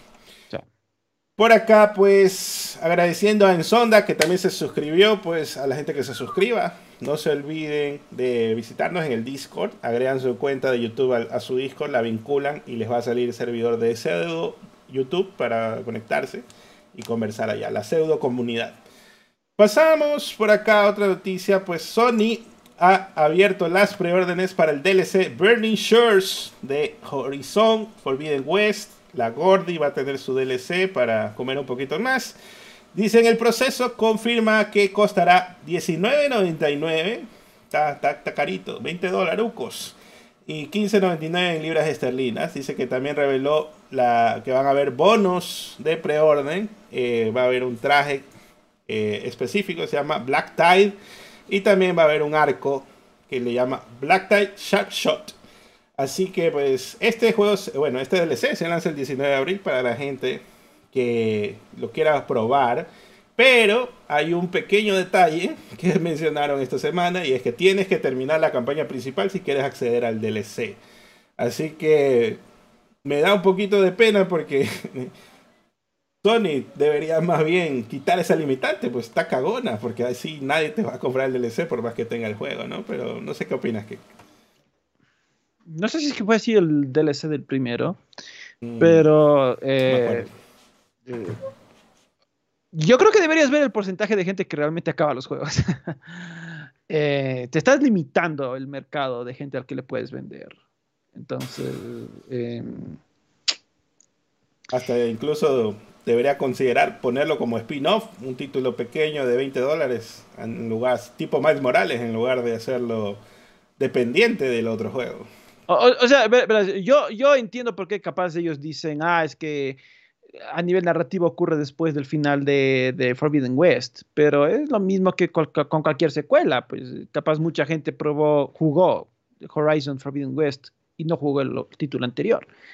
Bueno, eso ya queda en la persona que elige iniciar una nueva aventura y pues sin tener el contexto del anterior. Eh, e, ese es un error para mí, honestamente, es un error. Incluso hay, hemos escuchado, bueno, hay de precedente quizás es el DLC este First Light de, de Infamous que, de PC4, que no recuerdo si te pegué la campaña, pero sí era como un añadido y luego lo sacaron aparte para que lo puedas jugar sin necesidad de tener el juego base. Mm, mm, sí, sí, sí. Y costaba baratito, ¿no? 20 dólares también me parece. Entonces, eh, después ya se desplomó a 10 y ahí la gente lo comenzó a, comprar un poco más. Pero bueno, puede suceder, nada está, nada está 100% dicho. Por ahí nos manda la donación de Blaine, nos manda 4.99, gracias, dice, qué rollo perros, todavía se acuerdan de mí. Claro, perros, nos acordamos de ti, eh, siempre apoyando al canal. Bueno, de vez en cuando, ¿no? Pero sí nos recordamos. Gracias, de, gracias, se te agradece mucho. Grande de Blaine. Un abrazo, Pirri. Continuando por acá, el desarrollador de Silent Hill 2 dice que está cerca de completarse. Dice pues, obviamente Bluebird Team es el desarrollador. Después de meses de anticipación, eh, pues resulta que Konami anunció en octubre eh, pasado el estudio polaco iba a encargarse de este juego, pues el que hizo The Medium, Layers of Fear y Bleed Witch. También pues estaba rehaciendo este juego de supervivencia que salió en PlayStation 1, ahora lo está haciendo para PS5 y PC y dice que técnicamente está listo. Eh, esto lo dice Piotr Babieno en una entrevista con Business, PAP Business y bueno, no quiere decir que ya esté todo terminado, pero ya estamos cerca, es lo que dice. Sin embargo, el problema del calendario de lanzamiento recae en nuestros socios, es decir, el dueño de la IP. Ellos van a dictar cómo será la promoción y cuándo debutará el título, ¿no? Ellos no lo pueden decir directamente. Eh, bueno, también comentaron que está hecho en Unreal Engine 5 y como sabemos, pues esta semana hubo varias noticias del Unreal Engine 5. Eh, también esta nueva versión va, va básicamente a copiarle a Resident Evil, pues va a tener cámara al hombro. Mientras que Bluebird está también reconstruyendo el sistema de combate y ciertas piezas de los escenarios. Dice que esto pues es exclusiva de consola y Konami ha dicho que también los creadores originales están involucrados, ¿no? Masahiro Ito y Akira Yamaoka. Así que eh, un como que puntito adicional fue eh, que esta semana el CEO también ha dicho que en redes sociales que espera que el juego alcance los 10 millones de copias en ventas. Y pues yo por joder le puse, puta, lo que vas a alcanzar son 10 millones de vistas en YouTube. Porque... Es factible, hasta más, espero. Esperaría yo. Pero realmente 10 millones, o sea, básicamente el CEO está diciendo, quiero que este juego venda más que todo lo que ha vendido la saga nunca en la vida. Así, así que todos estos datos, Ken, ¿qué opinas? ¿Qué te parecen? Y el comentario del CEO también. Bueno, a ver. En primer lugar, eh, el tema de eh, que está cerca de ser completado. Bueno, sí, efectivamente, eso es lo que estaban diciendo, que el juego está cerca de estar, completado, que técnicamente ya es, ya está listo, ¿no? Pero que pues ya, ya queda en, en Konami cuando lo quieran lanzar. Mm, pues ojalá esté buenísimo. Em, es eh, la oportunidad de traer de vuelta una saga que la gente ha pedido largo tiempo. Y es, bueno, no es vida o muerte para la saga, porque si digamos este juego fracasa, eh, Konami está planeando otros Silent Hill en paralelo ya. Pero de todas formas, si es que este fracasa, pues pucha, va a ser tremendo golpe de todas formas. Ahí sí, Konami se la va a pensar 20 veces volver a hacer algo con Silent Hill. Em, y pues si este fracasa, pues ya vería, vería mal augurio para el resto de juegos. Entonces, bueno, espero que Blobber Team haya hecho un fantástico trabajo, porque realmente tenían algo difícil de lograr. Ahora, con respecto del comentario del CEO, Obviamente, el comentario en sí mismo, como lo están reportando, es una tontería, porque toda la saga Silent Hill ha vendido 9 millones de copias. Entonces tú dices 9 millones de copias en múltiples juegos a lo largo de varias décadas y el remake del 2 jamás va a alcanzar esas cifras, salvo que sea un éxito sin precedentes.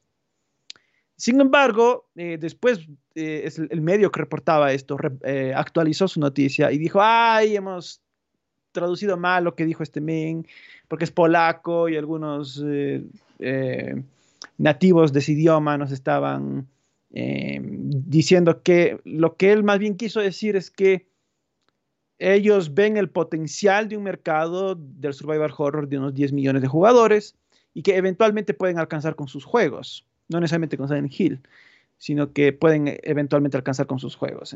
Ahí parece que fue un fail de traducción por parte del, del, medio que lo reporta originalmente. Aparte era más veitero el tema de los 10 millones, ¿no? Bueno, claro, sí, sí. Eh, capaz, capaz si lo tenían bien traducido desde el inicio y solo por el bait lo, lo, pusieron, porque obviamente era una declaración increíblemente tonta, ¿no? Claro. Como mínimo, tu, tu regla de medida debería ser un Resident, ponle 2, que digamos no fue de...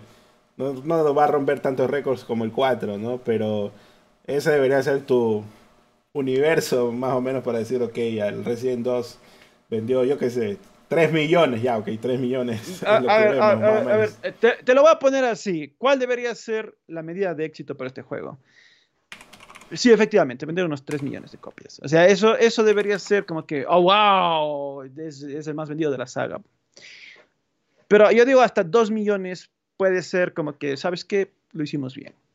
Lo hicimos bien, vendimos igual que el, bueno, inclusive más que el original. Ok, dos millones, fuimos exitosos, pongámoslo ahí.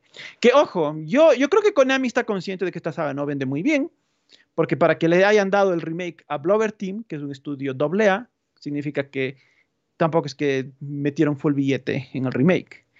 Entonces, ellos deben estar conscientes de que lograr cifras masivas, va a ser difícil con esta saga. Mm. Entonces, bueno, esperemos, esperemos la verdad. Ya te digo, que venda entre 2 y 3 millones, eso sería, uy, Dios mío, fue tremendo éxito. Fue tremendo éxito. Si no, pues los veremos a Konami básicamente hacer la Square Enix, ¿no? Estamos decepcionados, bla, bla, bla. no cumplieron las, expectativas. No, bueno, es factible que, que de todas formas eso pase, porque es que pasa que los ejecutivos a veces tienen expectativas estúpidas, como Square Enix que quería que Tomb Raider venda igual que Call of Duty o algo así. Eh, expectativas que nada que ver, ¿de dónde sacas semejante estúpida, estúpida comparación? En el caso de e, e, Konami, ellos trajeron de vuelta a Silent Hill porque se dieron cuenta de que Resident Evil estaba teniendo semejante éxito con sus remakes. Entonces dijeron, uh, yo también quiero eso. Claro. Entonces es factible que de todas formas los ejecutivos de Konami estén esperando esas 10 millones. Eh, eh, Estaba viendo cifras y dice que Resident 7 vendió 11 millones, Resident 2 vendió 11 millones y luego viene Resident 3 y vendió 6 millones. O sea, no es garantía, bro. O sea, tienes que moderar un poco las expectativas. Si es que fuera, en, en todo caso, 10 millones potenciales pues sí, pero a través del tiempo, porque Resident Evil 7, ¿cuánto tiempo ha tenido en el mercado? Y, creó ese boca a boca y todo lo demás. O, sea, la, charla del, ejecutivo era, era esa, ¿no? De que no, ahorita no vamos a alcanzar jamás una cifra de ese, de ese calibre. Pero con el paso de los años es, es, posible, etcétera. Pero eh, no, no, creo que Blover Team aspire a vender ni 5 millones con el remake del 2. Eh, pero eso es Blover Team. No sé si que Konami está con los pies sobre la tierra, sobre las ventas que quieren de, este remake. Efectivamente, por ahí dice, recién salido de la carrera de marketing, ¿no? Bueno, que hasta un recién, no sé, un recién ingresado a la, industria debería pegarse unos casos de estudio antes de decir semejante. Claro. bueno, en fin. Eh, agradeciendo también a Facundo Godoy que se suscribió, pues, no olvides entrar al Discord. Un, saludo, un abrazo. Gracias, Facu. Por acá pasemos a la noticia de que Metacritic ha anunciado los resultados de su tercera, decimotercera clasificación anual de editores de juegos. Sony Interactive Entertainment encabezó la lista. Se determinó pues en función de la calidad de los lanzamientos del 2022. Dice que el fabricante PlayStation se impuso por delante de Paradox, Activision Blizzard, Focus Entertainment y Take Two Interactive. El año pasado, pues el titular de plataforma lanzó una serie de juegos aclamados por la crítica, incluidos los títulos God of War Ragnarok, The Last of Us Part 1, bueno, digamos, Horizon Forbidden West y Gran Turismo, además de los títulos de God of War y Spider-Man para PC. Entonces los editores se clasificaron mediante un sistema de puntos calculado, como en años anteriores, según cuatro factores, pero pues solo los editores con cinco o más títulos distintos lanzados en 2022 fueron elegibles para ser incluidos, lo que significa que el ganador del año pasado, Microsoft se perdió por completo, pues luego de un año tranquilo para el fabricante de Xbox. Así que esto generó cierta pelea porque resulta que los incoherentes del caso, como siempre, andan cuando reciben premios, uy, mira este premio, premiazo, no sé qué. Cuando lo recibe el otro, pues resulta que, oh, no, eso no vale, Metacritic no vale, no sirve para nada, maletines y no sé qué. Y resulta pues que, bro, dos centavos, ponle de, pensamiento y pues ahí está, ¿no? ¿Qué, qué opinas, Kenga, al respecto? Pues total es Metacritic. Bueno, total es Metacritic. Eh sí me asombra un poco que, por ejemplo, en la lista vi Nintendo estaba abajo del top 10, Evil Arts estaba en el 12, algo así. Bueno, Microsoft no lanzó, no, no, Evil Arts estaba en el 17. Pero bueno, Microsoft no lanzó suficientes juegos para meterse en la, en la lista. Yo creo que eso es más relevante que si estuvo o no eh, con buenas calificaciones sus, eh, sus, juegos. Yo creo que debes, debe llamar la atención que pues siendo un publisher que tiene una consola en el mercado, publicó menos de cinco juegos. Entonces, em, debe llamar bastante la atención. Eso creo que es lo, principal. Es, lo principal. Em, de, de caso de Sony, me llamó la atención bastantísimo porque pues sí significa que tuvo suficientes juegos para que eh, estuvo, tenía un promedio de 80 y algo, 86 los juegos de Sony. está excelente esa cifra. En el caso de Bandai Namco, eh, Normalink no les ayudó. Eh, se, quedaron en el 24, algo así. ni, ni, le subió la media, ni siquiera. no, no, no, les ayudó gran cosa a, meterse ni en el top 10, así. qué pena. Qué pena porque, bueno, parece que publicaron demasiados juegos ni normalitos, sino ya directamente malos en, el año. Está bien. Bueno, por acá justamente hablando del Elden Ring, resulta que Elden Ring y God of War Ragnarok se llevaron a casa la mayor parte de los premios en la vigésimo tercera edición anual de los GDC Awards, Game Developers Choice Awards, el jueves. Y oh. pues el juego de rol de Front Software y el juego de acción de Sony Santa Mónica se llevaron cada uno tres premios en la entrega. Y por acá, pues con más detalle, pues Elden Ring fue el juego del año. También quedó en lo más alto en las categorías de mejor diseño y mejores artes visuales. Garaway se llevó el premio del público que fue votado por jugadores. También el mejor audio y mejor tecnología. Hay otros ganadores de la noche. También estuvo Stray como mejor debut. Immortality, premio a la innovación. Pentiment con mejor narrativa y Citizen Sleeper con el impacto social. John Romero también eh, recibió un premio por ahí como pues, por toda su trayectoria como diseñador de Doom, Quake y Wolfenstein, que le dieron el premio del eh, Lifetime Achievement, o sea, por toda su carrera, obviamente. Así que, ah, bueno, bueno, sí, está bien. Está bueno. Por acá, pues, Bungie ha confirmado que el difunto Lance Reddick aparecerá en el futuro contenido de Destiny. El actor mm. que fue pues encontrado muerto en su casa la semana pasada, F en el chat por él, era ampliamente conocido por su papel como el comandante Zavala y dice que Boya planea honrar su presencia a través de sus actuaciones aún por venir en el juego. O sea, parece que han grabado bastante audio, supongo, para que no lo no lo vayan a quizás a dar un paso a la historia. Eh, no sé cuánto habrán grabado, me imagino, quizás un DLC más o dos. Los tributos que dice que han llegado a Lance han sido abrumadores, desde interminables mensajes sinceros en redes sociales hasta las improvisadas reuniones de respeto en la esquina de la Torre de Zavala con vista a la última ciudad. Como actor, músico, jugador y hombre de familia, la pasión que lanza por todas las cosas que amaba se reflejó en los ojos y corazones de todos los que lo amaban.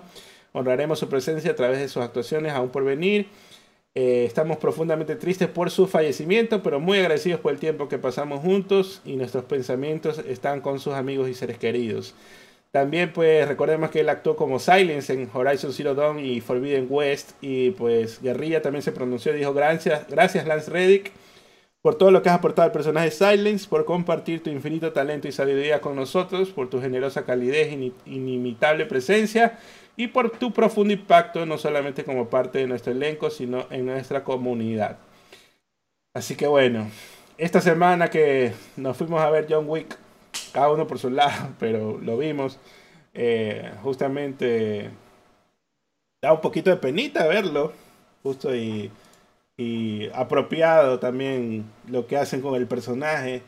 Eh, no me esperaba que sea tan rápido, pero así pasó, ¿no? Eh, ¿Qué opinas en general?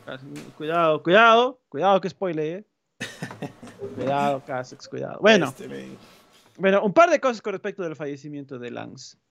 en primer lugar, bueno, la, la, familia de él debe estar muy destrozada, me imagino, y todo, porque la cuenta de, de, él le dio like al comentario que yo le respondí a lo que ellos pusieron ahí de, de que falleció, que agradecemos todo, de, de los homenajes en Destiny y todo. Yo digo, wow, se pusieron a leer todos los comentarios eh, y por ahí le metieron un like. Entonces digo, wow, deben estar muy dolidos. Y pues bueno, sí es un gran actor me alegra que vayamos a ver un poco más de él en post-mortem. Pero una de las cosas que yo estaba pensando es, ya a futuro los actores, aunque mueran, van a seguir saliendo en producciones. No sé, no sé si a ti te ha salido estos TikToks de, de las IAs, donde, a mí me sale todo el tiempo de que usan las IAs y meten diálogos con las voces de Trump, de Obama, y de, de mm. Joe Biden y les hacen como si fueran gamers y todo. Loco, se oye casi igual, se oye tal cual así. Me quedo yo asombrado. Y yo digo, ven, a futuro el actor, a, pesar de que muera, va a seguir ahí, lo van a seguir usando, al menos en voz, capaz luego también en, cara. Entonces, eso me ha parecido un concepto loquísimo. Eh, se van a hacer inmortales muchos actores, la verdad. Ah, en parte no quisiera que suceda, pero si le dan el respectivo crédito y, eh, no sé, rédito también a la familia, pues puede ser. No, claro, tienen que darles un porcentaje de ganancias a los herederos, a los que eh, tengan las licencias, no sé. Porque, o sea, Disney ya está haciendo eso con Darth Vader, ¿verdad?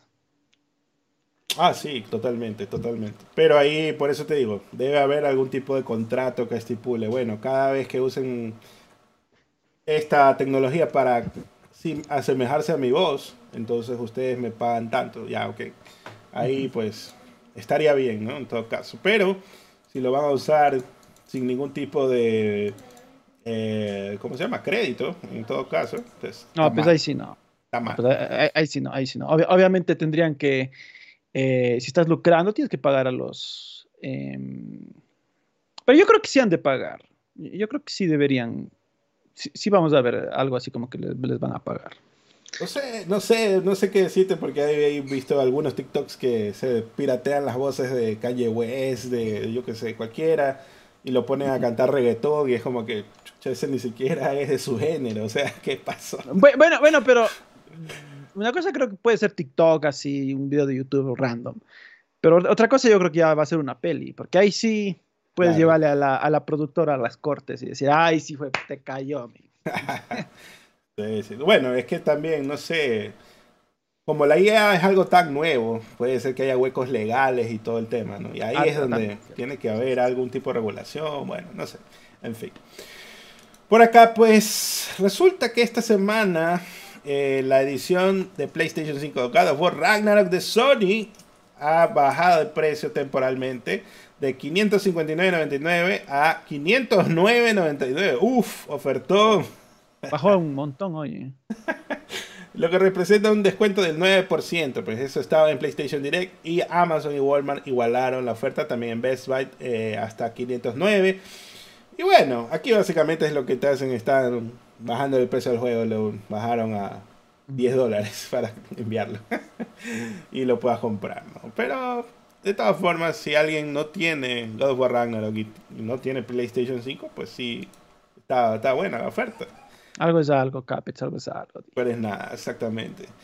Y acá, pues, la noticia de que Dead Cells finalmente puede recibir una versión nativa de PS5, pues, con el DLC Return to Castlevania. Parece que, que Matsu notó que en la SRB se ha calificado el juego. Y pues la indican como plataformas PS5 y este juego estaba como retrocompatibilidad y ahora pues se va a actualizar aparentemente. Veamos si sucede. Mientras tanto pasamos acá a, a buscar el sonido. ¿Dónde está? Se me perdió. Se me fue. Se me fue. Aquí está.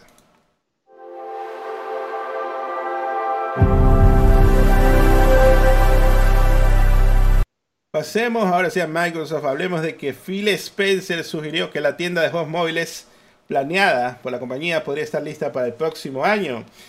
En declaraciones con Financial Times, reiteró los planes para lanzar una tienda de aplicaciones con la marca Xbox en dispositivos iOS y Android y explicó que Microsoft ya se está preparando para la fecha en la que esto pueda suceder legalmente ya que eh, en la entrevista Spencer ha citado la ley de mercados digitales, que es una nueva legislación que obligará a Apple y Google permitir que sus, usuarios accedan a sus aplicaciones desde algo más que de la App Store o Google Play Store. La ley de mercados digitales que se avecina es el tipo de cosas que estamos planeando, dijo Spencer, y agregó, creo que es una gran oportunidad y pues esta ley vino realmente del Parlamento Europeo y ese mercado pues no lo puede ignorar ni, ni Google ni Apple. Y viene pues, va a entrar en rigor el 2 de mayo y también va a identificar a, estos custodios digitales y les va a obligar a que cumplan porque tienen que cumplir hasta el 6 de marzo del 2024. Y entonces, en teoría, podría suceder que esa sea la fecha en que ya tengamos la store de Xbox en eh, en nuestros dispositivos, ¿no? Entonces dice Spencer, queremos estar en condiciones de ofrecer Xbox y contenido, tanto nuestro como de nuestros socios externos, en cualquier pantalla en la que alguien quiera jugar. Así que, Ken, ¿qué, opinas que a lo mejor eso se cumple, que especulábamos en algún momento de que Game Pass incluya también, como lo hace Netflix ahora, incluya juegos para tu celular? Sería lo ideal. Eh, bueno, de entrada, mm, si logran adquirir Activision Blizzard King, van a tener ya algunos juegos de celular, que sería una oportunidad fantástica de incluirlos en el Game Pass, para que inclusive aquellos pues eh, latinos que solo juegan en Alcateles digan, bueno, ya, ok, me voy a suscribir ya. Ok, bueno. y vamos a probar esta tal nube así. Mm. Entonces, la oportunidad está ahí, la oportunidad de, de un mercado es gigantesca, el mercado móvil genera miles de millones de dólares. Eh, esto hemos comentado todo el tiempo, ¿no? Que inclusive King es de, lo que más le genera Activision Blizzard, es, es, una subsidiaria potentísima. Por algo, eh, Take Two gastó un montón comprando Singa. Entonces vemos múltiples empresas también viendo que el mercado móvil genera tanto billete es necesario tener ya una presencia. Eso es casi obligatorio, creo, hoy en día, tener una presencia en el mercado móvil. Y todo lo que va a hacer Microsoft ahí es interesante, no solo por el hecho de meter en el Game Pass este, eh, juegos, sino también por la, tienda que están anunciando, porque realmente eso eh, viene bueno, fue, fue, como música para los oídos para Epic, porque Epic estaba como que, oh, bravo, bravo, porque ahí sí ya pueden meter su Fortnite y ya no tiene que, me imagino, darle a, a Microsoft el 30%, que es lo que pide Apple y Google. Claro. o bueno, me imagino esta tienda llegará a los dispositivos Android. Entonces a Google ya no, ya no va a tener que eh, hacer todos estos malabares de decir a la gente, bueno, si quieres jugar Fortnite en Android, tienes que ir a mi, a mi página y bajarte de ahí, lo instalar. Muy complejo, muy complejo. Entonces, entonces bueno, la, la, oportunidad ahí está grande para Microsoft de un mercado potentísimo. ¿Crees que se termine pasando una legislación parecida a las consolas? Porque al final del día ahí también tienen un control eh, y fue tocada incluso en la demanda de Apple versus Epic. Eh, fue mencionada los mercados de PCN y de Xbox como controladores frente a al producto, ¿no? Que eh, actualmente son productos cerrados, no se pueden liberar y pues me imagino la, la quizás la legislación termine expandiéndose a estos otros dispositivos que al final del día también son nuestros cuando los compramos. O sea, bueno, eh, habrá que ver, porque la cuestión es que el mercado móvil al menos de Android, es un mercado abierto, ahí tú puedes instalar lo que sea, básicamente. Eh, puedes instalar varias tiendas, no es un mercado cerrado como Apple, donde solo ellos pueden tener lo suyo. Y ellos controlan estrictamente qué entra, qué sale y toda la cosa. Las consolas funcionan igual, ¿no? Son eh, plataformas cerradas, con una sola tienda. Eh, no es que Sony y Microsoft te van a permitir, van a permitir a otra tienda, ah, bueno, ya pon tus juegos y que la gente lo baje si quiere o lo instale de, alguna forma. No, no se permite, pero em, si es que se llegara a hacer, obviamente las tres se van a poner en contra. La propia Microsoft va a decir, a ver, a ver. No querías poner tu tiendita en el celular, ahora ¿Cómo, que no. Que, ¿Cómo querías ponerme una tienda aparte de la mía en mis consolas? ¿Estás, loco? Son mis ingresos. Me estás arruinando mi carrera. Entonces, obviamente, mm, bueno, es que es, son plataformas diferentes, creo ya. Vamos a ver, vamos a ver, porque yo eh, estoy pensando en las implicaciones que puede tener esa ley. Bueno, sí, sí. sí. Uf. O sea, sería un precedente enorme. Sí. Y, y, no puedo esperar a descargar mis juegos de PC en, en Xbox. Ay, Dios mío, vamos a ver qué pasa. y, lo, y lo propio, ¿no? En, en, en Sony también. Bueno, por acá Continuamos con otra noticia, pues Activision ha anunciado la fecha de lanzamiento y los detalles de la beta cerrada de Crash ZZ Team Rumble. El juego multijugador 4 vs 4 se lanzará el 20 de junio en PlayStation 5, Xbox Series, PS4 y Xbox One. También se llevará a cabo una versión beta cerrada del 20 al 24 de abril para los jugadores que reserven el juego. Así que hagan el preorden si lo quieren probar en la beta. Dice que la beta va a contar con 5 personajes, Crash, Coco, Tauna, Neo Cortex y Dingo Dial y 3 mapas. También el precio del juego de Crash Team Rumble será $29.99 para la edición estándar y $39.99 para la edición deluxe.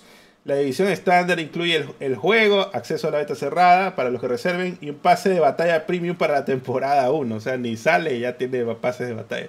La edición deluxe también incluirá lo anterior más un pase de batalla premium para la temporada 2. O sea, te dan otra temporada más inclusive.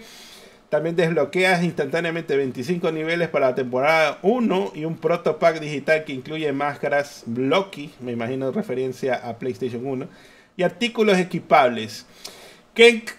¿En cuánto tiempo se muere este juego como servicio que lo veo mal?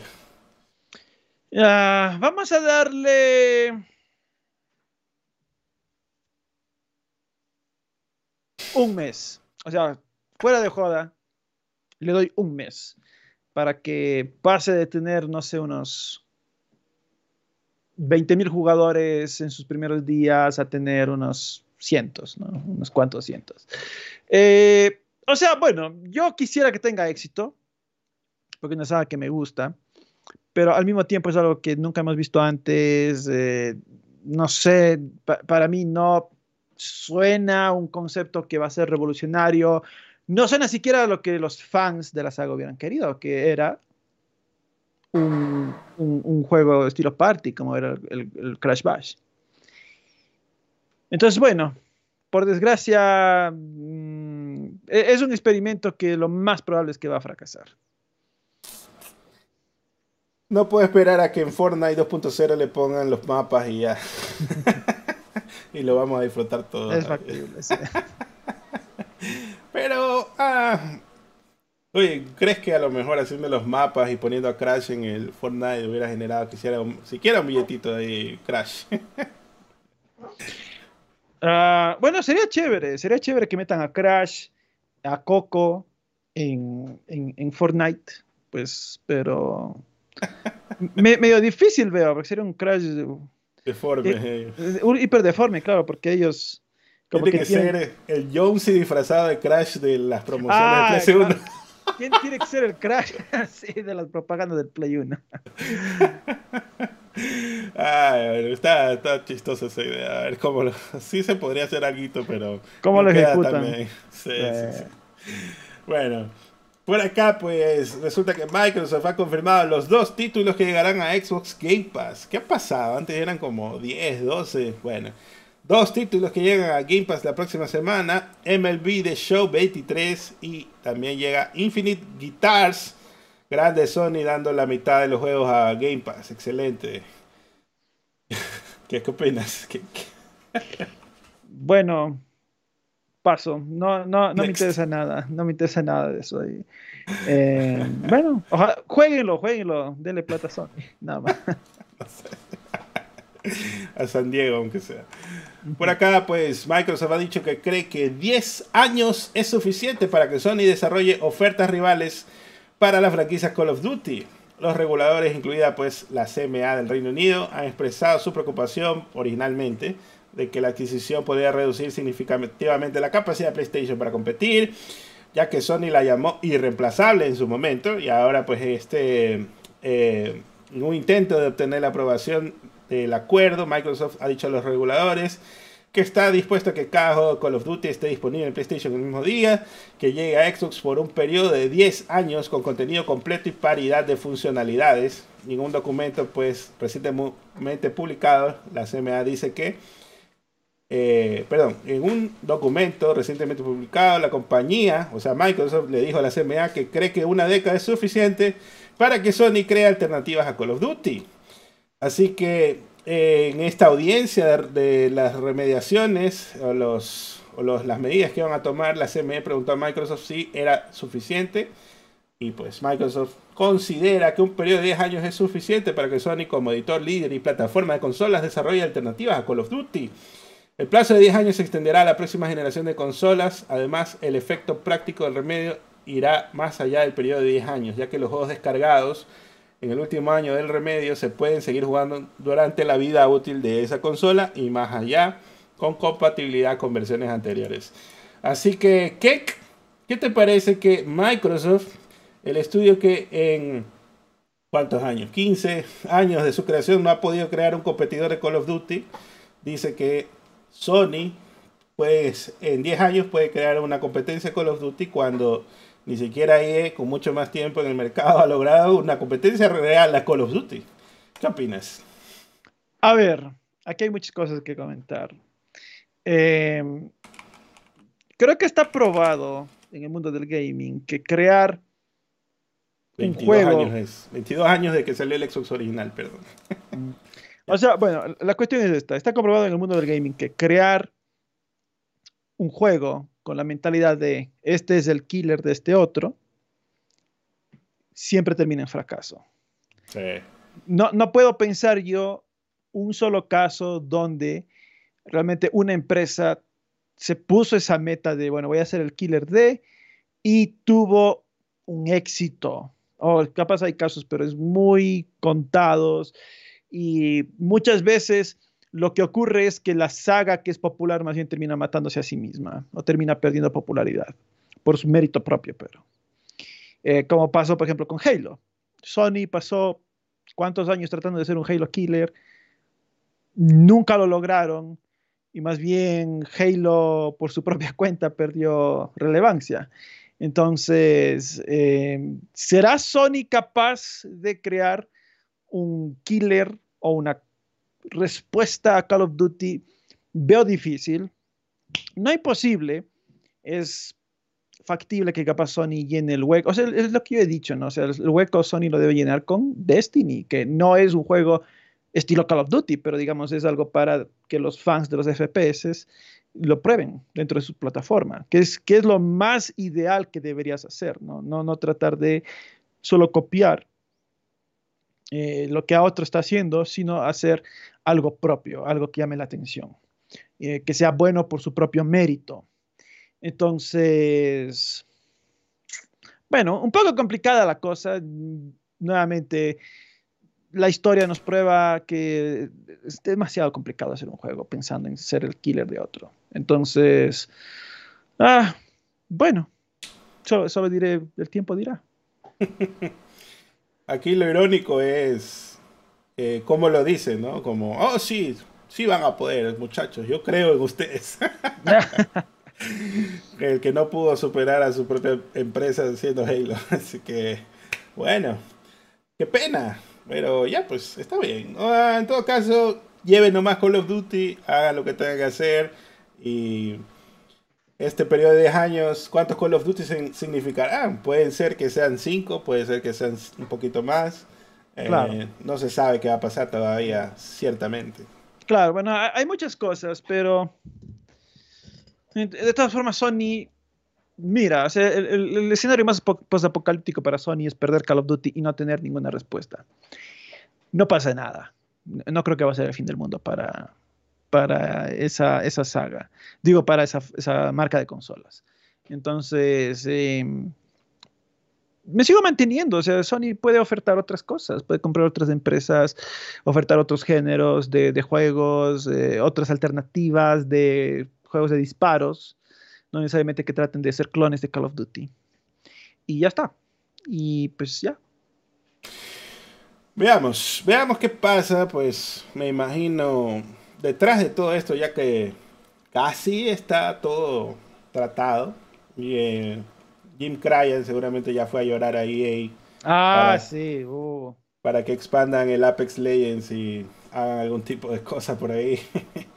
Porque el Apex Legends, pues sí, tiene su éxito y todo, pero aún así, obviamente no tiene éxito tipo Call of Duty. Pero, pero, pero acuérdate que mm, la propia Sony le mandó la verga a Electronic Arts diciendo... Le toca, le toca recular, ¿no? Mira, mira, Battlefield es un ejemplo de que, es una saga fracasada y que no puedo, no puedo hacerle competencia a Call of Duty. Eh, Electronic Arts debe estar ahí molesta. ¿Cómo te atreviste a decirnos eso? Aunque e-, es cierto, pero igual dolió. Em, o puede ser tomar la vía alterna, que es como lo más o menos lo mencionas, que hace rato tenemos esta como expectativa, ¿no? No porque queramos que suceda, sino que sería algo que se podría dar a suceder, que es que Sony compre Square Enix y ahí se lleve a Final Fantasy como uno de los juegos como servicios más fuertes que tiene eh, en versión RPG, en todo caso, que es el que le haría medio rival realmente a la parte Blizzard, ¿no? De tener este juego constante, monetizando y todo lo demás, con, suscripción y toda la cosa. Pero, bueno, veremos, veremos qué, qué, más sucede en el futuro. Por acá, pues, Microsoft también... Espera, espera, necesito urgente hacer del 1. Dale. Yo también a lo que regreses me voy. Así que dale. Estamos iguales. Sí. Espérate un ratito. A ver, muchachos, leo sus comentarios. Dice. ¿Por qué me encuentro varios comentarios de personas que otros canales son ultra gente de aquí? Ay, Dios mío. Que hagan Killzone, que hagan Resistance. No, ya eso no creo que va a, cuajar. Tienen que, estos estudios que con los que tienen tratos, podrán intentar hacer algo parecido y puede suceder que algo de estos juegos como servicio, pues tenga quizás ahí un reemplazo. El problema es que cómo conviertes un fan de Call of Duty a otra cosa. Esa parte Está difícil. Es como decirle a alguien que juega FIFA que vaya a jugar. Yo qué sé. Bueno, este problema realmente lo tiene EA también. Porque tiene que transicionar a los de FIFA a que vayan a su Sports FC, no sé qué. Y si FIFA, bueno, si EA lo logra, sería interesante ver cómo lo hace. Llamar a todos estos fans del FIFA que pasen al nuevo producto. Entonces, como ellos tienen el control, en ese caso, del FIFA anterior, de los FIFA anteriores, pueden poner ahí un banner que diga, ya salió el EA Football Club, o FC o como le llamen, y pueden hacer esa transición. Pero cuando hablas de Call of Duty, no tienes esa posibilidad, está más difícil. Así que le paso la palabra a Ken para que continúe hablando. A ver, pregúnteme muchachos, lo que sea. Estaba yo diciendo de que este mismo problema lo tiene ahorita EA, queriendo hacer la transición de los fiferos a que vayan a su EAFC o lo que sea como se llama en el nuevo juego. Pero mm. por el momento al menos EA e tiene el control de los servidores de FIFA y pues ellos pueden poner un banner y hacerlo como anuncio. Ve, ya salió el nuevo juego, se llama EA lo que sea, ¿no? Fútbol club, no sé cómo le va a llamar. Claro. Bueno, continúa. Dale, Ya, dale. ve- ya vengo. Venga, venga. Prioridades son prioridades. De todos modos, no creo que Microsoft saque Call of Duty a las consolas de PlayStation. Digo, son empresas, les gusta el dinero. Bueno, e- es cierto que son empresas, les gusta el dinero, pero no es que mantener eh, Call of Duty en PlayStation, bueno, les va a dar muchos ingresos, pero si lo sacan, tampoco es que va a ser el, fin del mundo, creo yo, eh, por, co- por como lo veo al menos. Eh, sería sí una pérdida significativa, pero tienes la recompensa de que fortaleces tus servicios, tu marca, tus consolas. Entonces, bueno, puede haber pros, puede haber contras de hacer algo así. Am, pero eh, efectivamente yo no creo que lo saquen de todas formas de inicio, de entrada. Eh, yo creo que sí van a mantener esto de los 10 años, que de todas formas, 10 años es, es un montón, ¿verdad? O sea, es que 10 años son, ponle ahí por lo bajo hasta el final de la generación del Play 6. Entonces, eh, Sony tiene suficiente espacio para maniobrar, em, para prepararse para esa salida, que no es que va a poder ser una salida sin impacto, va a haber impacto eh, hacia Sony, pero mm, es que créete, no, no, no creo que va a ser un impacto tan, tan significativo de que, ay, Dios mío, ya PlayStation se fue a la mierda y cosas así. Ah, no creo, no creo. Pero, em, la- bueno, para mí la cuestión es Call of. Duty, es Diablo, vino el Capets, es es Call of Duty, es Diablo y todas esas marcas, todas esas franquicias tan relevantes que a Sony le van a empezar a pesar, porque por ahora Microsoft, como ven, el año pasado no sacó ni cinco juegos.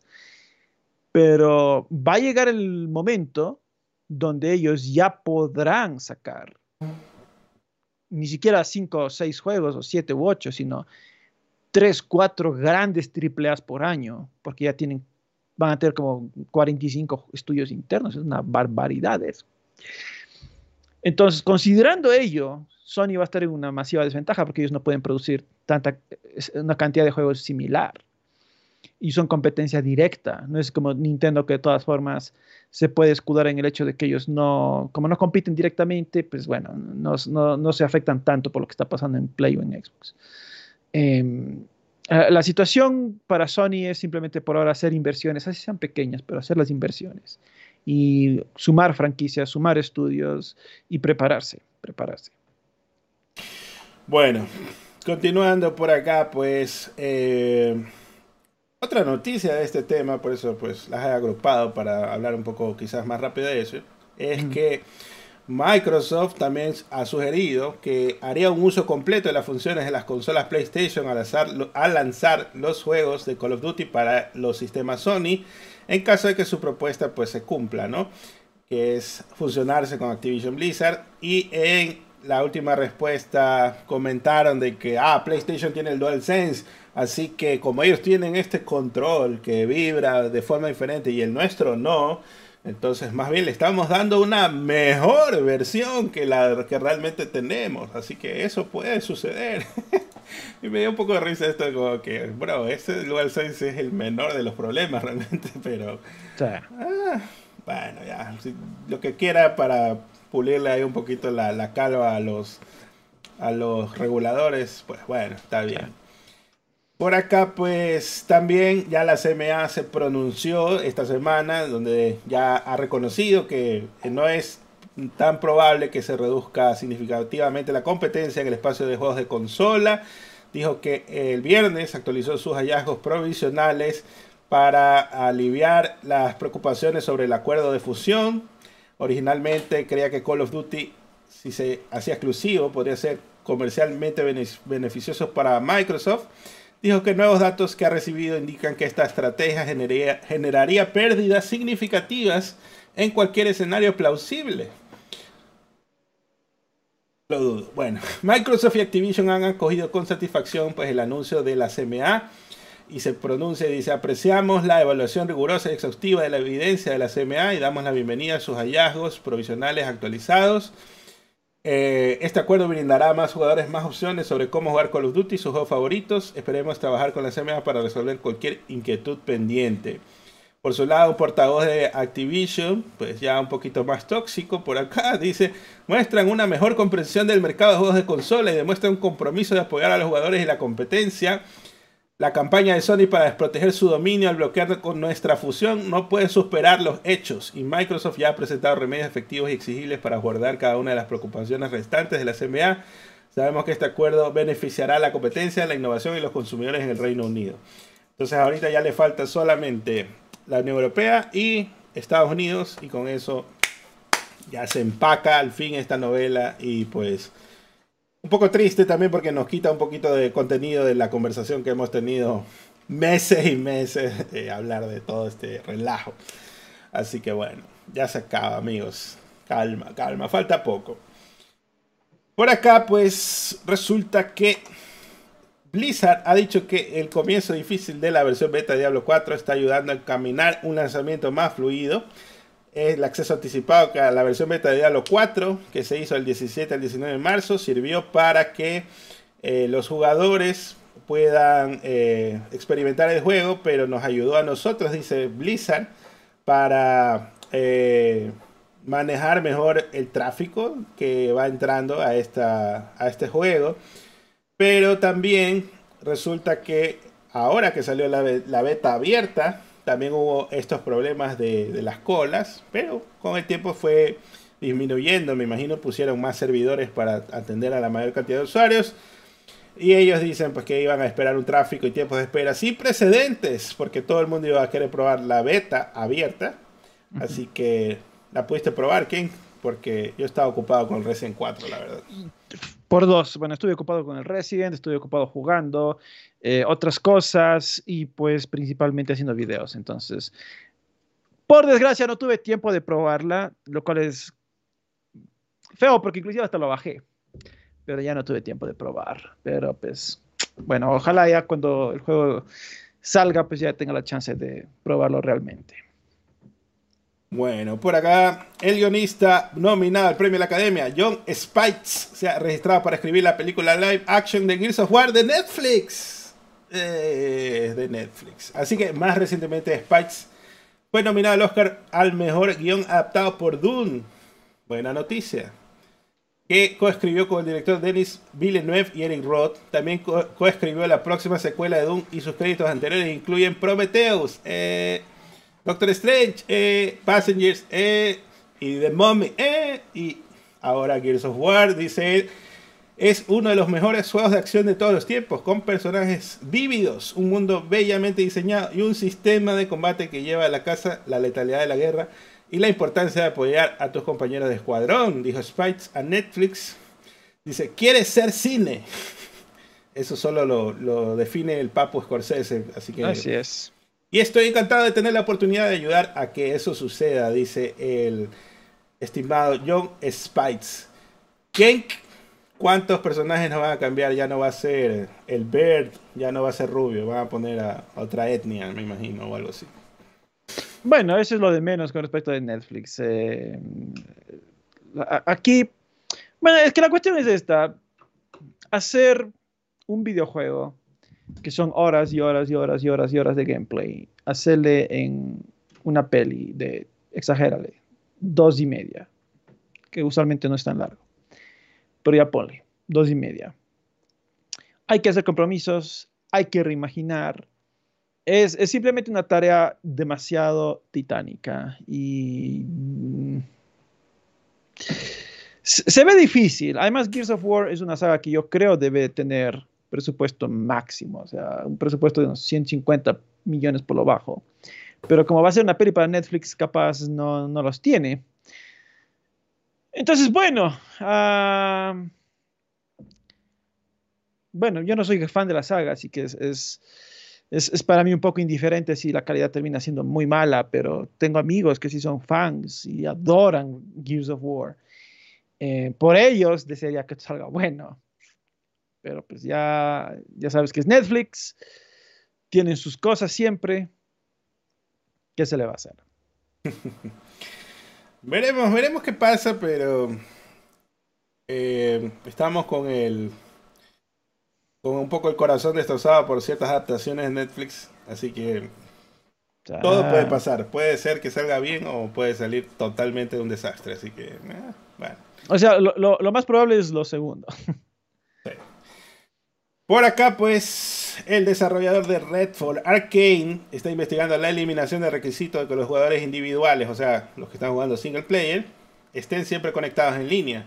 Pues dicen que han tenido una pregunta frecuente oficial sobre el juego publicada, eh, pues esto, el FAQ que publicaron, las preguntas frecuentes, ahí decía que necesitaban estar en línea y la gente comenzó a preguntar, ¿por qué? ¿Por qué resulta eso? Pues, y el director del juego, Harvey Smith, ha dicho que hay dos formas en que los desarrolladores pueden reaccionar ante eso.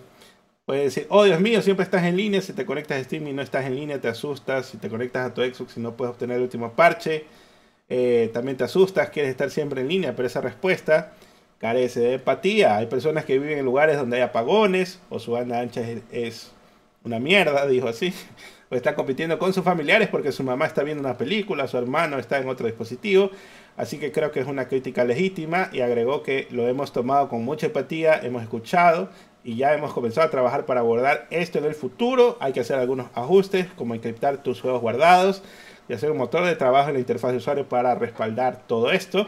Y entonces estamos investigando. No voy a prometer nada, pero estamos investigando y trabajando activamente para solucionar eso en el futuro. Está bueno. Pero por acá parece que, no sé si en la misma entrevista o en otra entrevista han hablado. Y resulta que eh, Harvey Smith confirmó que los planes para un lanzamiento de PlayStation se cancelaron después de que Microsoft adquiriera la empresa matriz de Bethesda, Zenimax Media. Fuimos adquiridos por Microsoft y fue un cambio con C mayúscula, dijo a IGN Francia. Fuimos adquiridos por Microsoft, eh, perdón, dice, entraron y dijeron, no, PlayStation 5, nos estamos enfocando en Xbox, PC y Game Pass. Phil Spencer, en contraste, pues, en el 2020, en octubre del 2020, dijo, este acuerdo no se hizo para eh, quitarle juegos a otra base de jugadores como esa. En ninguna parte de la documentación que reunimos estaba cómo evitamos que otros jugadores jueguen estos juegos. Queremos que más personas puedan jugar, no menos personas que puedan jugar. Kenk, ¿qué pasó aquí? Yo creía en ti, Phil Spencer, puse toda mi fe y resulta que ha venido a clavar la daga. Pero aquí veo dos partes. Eh, Phil Spencer debería callarse ya un poquito y no estar dando comentarios constantemente, así como ya no anuncien más juegos. Y por otro lado, Phil Spencer nunca dijo eh, que no tenía que comprar la consola para seguir jugando. Así que, bueno, ¿qué opinas, Ken? Creo que está ajusteado. Ah, perdón. Pues bueno, la, la cuestión para mí es es que hay que entender el contexto por el cual Microsoft adquirió Bethesda inicialmente. No fue únicamente por contenido para Game Pass. Eh, fue una adquisición hecha pensando en, loco, no tenemos casi estudios internos, acababan de cerrar Lionhead. Eh, en ese entonces PlayStation les cuadruplicaba en estudios internos. Entonces necesitaban eh, cerrar esa brecha. Em, y pues tiene sentido, de hecho creo que muchos fans, eso fue lo que pidieron, bueno, fans de Xbox obviamente, eso fue lo que pidieron cuando se dio la, compra de Activision, de Bethesda, dijeron, ¿cómo que 12 van a seguir saliendo en PlayStation? ¿Para qué chucha estás comprando? No? Eh, danos, danos más saborcito para tener esta consola. Bueno, de todas formas, Phil Spencer sí dijo, veremos caso por caso. Ahora, eh, será un análisis que se haría caso por caso, eso fue lo que terminó diciendo Phil. Eh, bueno, a, veces él dice cosas, luego se termina desdiciendo o le terminan alguna frase, le ponen en otros contextos, pero bueno, en fin. no, no creo que los fans de Play, la verdad, deberían sentirse como que, ay, perdimos estas sagas. Eh, deberían sentirse tan mal, porque bueno, Play también tiene su gran catálogo. Entonces tampoco es como que puta, te, te, están matando, ¿no? Te, están matando tu dispositivo. Play también tiene un gran catálogo. Entonces, más bien esto es un poco saludable porque eh, todas estas compras de, por parte de Microsoft pueden motivar a que Sony también empiece a hacer las suyas propias. Porque Sony últimamente se ha acostumbrado con lo más fácil de simplemente lo que hicieron con Final 16, por ejemplo, la exclusividad temporal de un juego en particular. Eh, es lo más barato, lo más fácil. Sony se ha acostumbrado, está muy cómodo con eso. Entonces, más bien ahora con estas políticas de Microsoft, eh, Sony puede sentirse como que, bueno, ok, ok, tenemos que también empezar a hacer otras adquisiciones. Y también, bueno, como bien lo dices, una cosa es que ponte por Final Fantasy XVI. Le estoy poniendo un número, no sé cuál será realmente, pero ponle, le pagaban 10 millones para asegurar esa, esa exclusividad. Probablemente ahora Square Enix diga, bro, o me compras o me pagas 20 millones, porque esa huevada ya no te voy a aceptar. Eh, quiero salir en todas las consolas, en todas las plataformas posibles, bla, bla, bla. Y bueno, esto, pues sí, ¿no? Le va, le va a generar a Sony ahí un poco más de fricción, pienso yo, con otras, otros temas. Y también para aclarar de que en todo caso, Phil Spencer sí es, a veces es muy bocón, y eso es lo malo. Eh, que, ahora resulta que se le disparan las palabras un poco para atrás. Pero, obviamente, Microsoft compró a Bethesda para hacer sus juegos exclusivos. Pues para eso sucedió la compra. No para seguir dando juegos afuera. para eso ya tuvo sus tratos con eh, Deathloop y. ¿Cómo se llama? Eh, Tokyo. Ghostwire Tokyo. Ghostwire Tokyo, sí. Así que ahorita este otro juego pues obviamente no iba a salir. El problema es las declaraciones que este tipo dio y ahora pues sí se siente un poco chistosas en retrospectiva, pero obviamente la empresa no iba a regalar juegos y para algo hizo su inversión y metió tanto billete, pues que fue la compra de Bethesda. Claro. Por acá, pues, Ninja Theory y Epic Games han ofrecido una nueva mirada a la tecnología de animación facial de Senua Saga Hellblade 2. Durante la presentación, pues, de el State of Unreal de Epic en el GDC el miércoles, las compañías mostraron más de la herramienta MetaHuman de Unreal Engine que se está utilizando para dar vida a la protagonista de Hellblade. Senua en la próxima secuela. Esta herramienta alojada en la nube le permite crear humanos digitales fotorrealistas para su juego o experiencia con la simplicidad de un creador de personajes de RPG, pero con un nivel de realismo y personalización que nunca antes había visto. Esto lo dijo King Librerim, directora de tecnología de Epic. Ahora, Kenk, pregunta clave aquí es, este juego fue anunciado en el 2019, estamos en 2023 y seguimos viendo tech demos. ¿No deberíamos ya ver el juego en gameplays o algo? ¿O por qué seguimos viendo tech demos a cuatro años desde que se anunció? O sea, bueno, eh, yo creo que sí deberían guardarse un poco ese tipo de cosas, eh, considerando el hecho de que efectivamente lleva un buen tiempo desde que este juego anunció. No tenemos siquiera una fecha de lanzamiento. Pero por otro lado, yo también asumo, está el hecho de que es factible que este juego fue... Eh, o sea, bueno, Microsoft quiere darle el crédito a, Epic por el motor gráfico y porque lo están haciendo ahí. Y pues, obviamente no iban a traer un gameplay para su evento. Entonces dijeron, bueno, ya mostremos la captura de movimiento, ya traigamos acá. Eh, no estamos listos para mostrar todavía nada más y porque capaz la gente se hace una mala idea y cree que el juego ya está para salir y aún no está. Entonces, yo creo que eso es lo más plausible, ¿no? Que simplemente fue, estaban devolviendo favores. E, eso creo yo. Pero tiene, tiene sentido que ya muchas personas digamos, bueno, bro, ya, ¿hasta cuándo, no? que, queremos saber ya cuándo mismo va a salir. Y no solo eso, sino que encima se meten a otros proyectos que no tienen ni ton ni son con el que ya anunciaron anteriormente, ¿no? Pero bueno, en fin, esto sí puede ser lo que tú dices que haya sucedido, pero esto me huele la verdad a que hicieron una cyberpunk y anunciaron antes, mucho antes de lo que realmente se pusieron a trabajar. Claro, claro. No, no, e, eso, eso ni siquiera creo que es una especulación. Yo creo que literalmente eso, eso pasó. Porque cuando tú eh, ves Senua Saga, a ver, Senua Saga en qué año fue anunciado, en 2017 por ahí. Eh, el 2 fue anunciado en los Game Awards en 2019. 2019.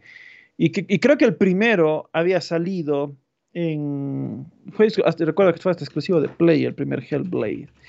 Entonces, déjame ver, salió en el 2017. Entonces, es más que obvio que aún no habían ni empezado el 2, principalmente porque el primero lo hicieron con, eh, con Kickstarter, básicamente. Entonces, es solo porque Microsoft les compra, que Microsoft ahí sí dice, ah, ok, ¿qué tienes? ¿Qué puedes hacer? Y seguramente ahí les dijeron, ah, se cuela para esto, bacán, toma billete. Empieza a contratar gente. Pero obviamente esto lo anunciaron tempranísimo. Es más que obvio que lo anunciaron. Y, como muchos otros juegos. Como muchos otros juegos. De Microsoft en este caso. De Microsoft, sí. Los anunciaron demasiado, demasiado pronto. Bueno, veremos, veremos qué pasa eh, con Hellblade y si continúa pues su saga. Pasemos a varios. ¿Cuántos likes que para bueno, igual ya está un show medio larguito, pero igual dejen el Un show larguito, hemos llegado a 351, así que veamos si podemos llegar a los 400, muchachada. Si no llegamos a 400, nunca más traemos al Maxi, así que... así que ya saben, ustedes deciden.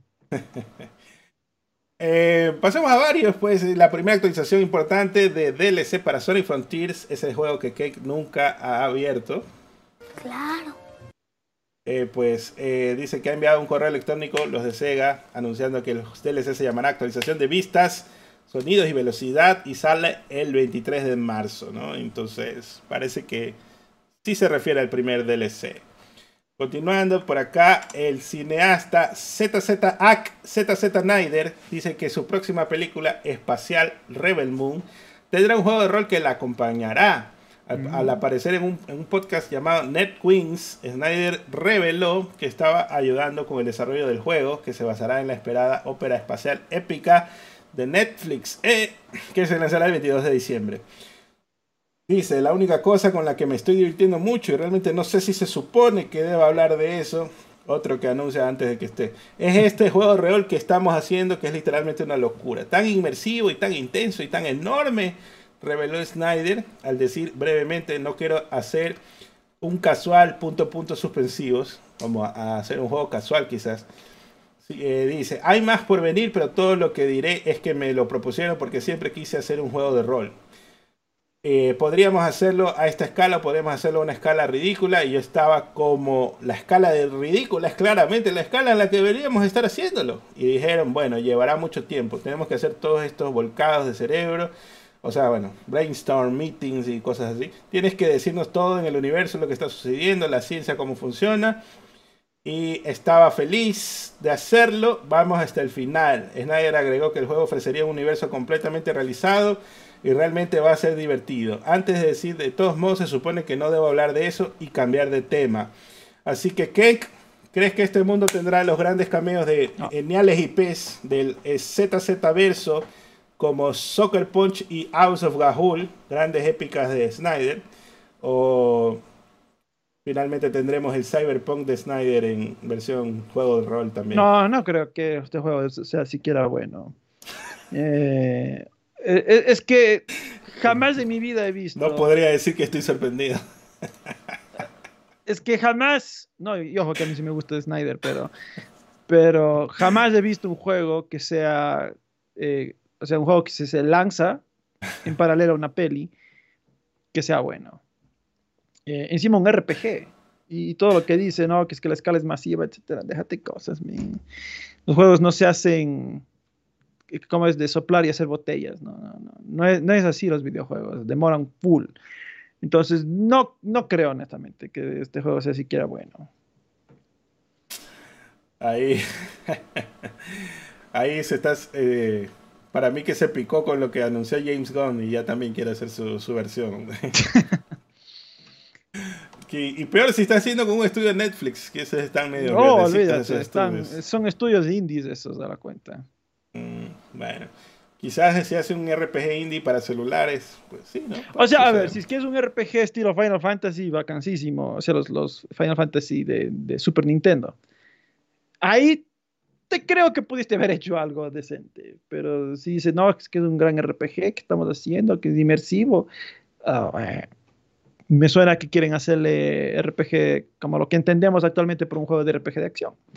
Y efectivamente, no, pues eso no haces. No es cuestión de soplar y hacer botella. Pues. Ya le faltó decir voy a salir en septiembre también y ya. Mm. RPG espacial, dice. Por acá, pues resulta que Metal Gear, Metal Gear Solid 5, eh, dos puntos, Ground Zeroes, fue en un momento destinado a ser el primer episodio de una serie episódica más grande. Esto lo reveló el creador Hideo Kojima con varios tweets para conmemorar el noveno aniversario del juego. Kojima explicó que Ground Zeroes iba a ser el prólogo de Metal Gear Solid 5 de Phantom Pain, pero que también era un experimento que podría haber llevado a una serie episódica. Ground Zero se planeó originalmente como un prólogo de Metal Gear Solid, dijo Kojima, diciendo que el juego era una introducción importante para plantear la venganza de Snake en la historia principal y la temática de Metal Gear Solid 5 es la retribución.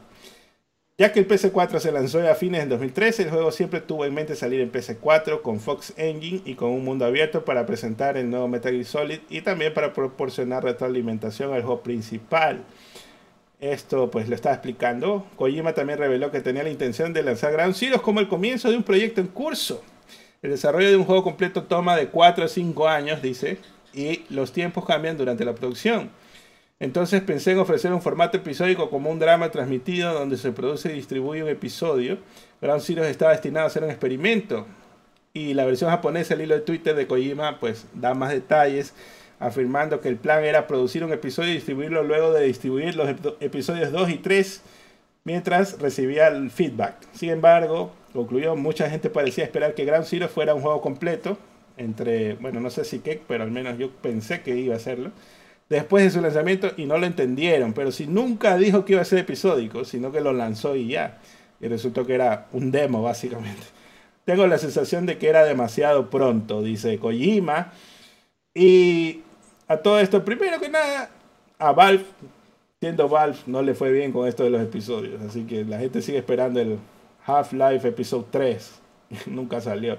Así que probablemente le hubiera pasado y quizás incluso hubiera perdido más dinero con Nami y se hubiera enojado más con Kojima y toda la cosa. Así que, mm, bueno.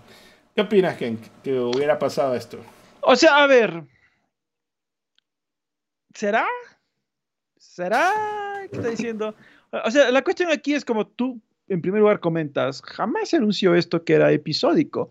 De hecho, por como yo vi a Ground Zeroes, Ground Zeroes era un prólogo para el Phantom Pain.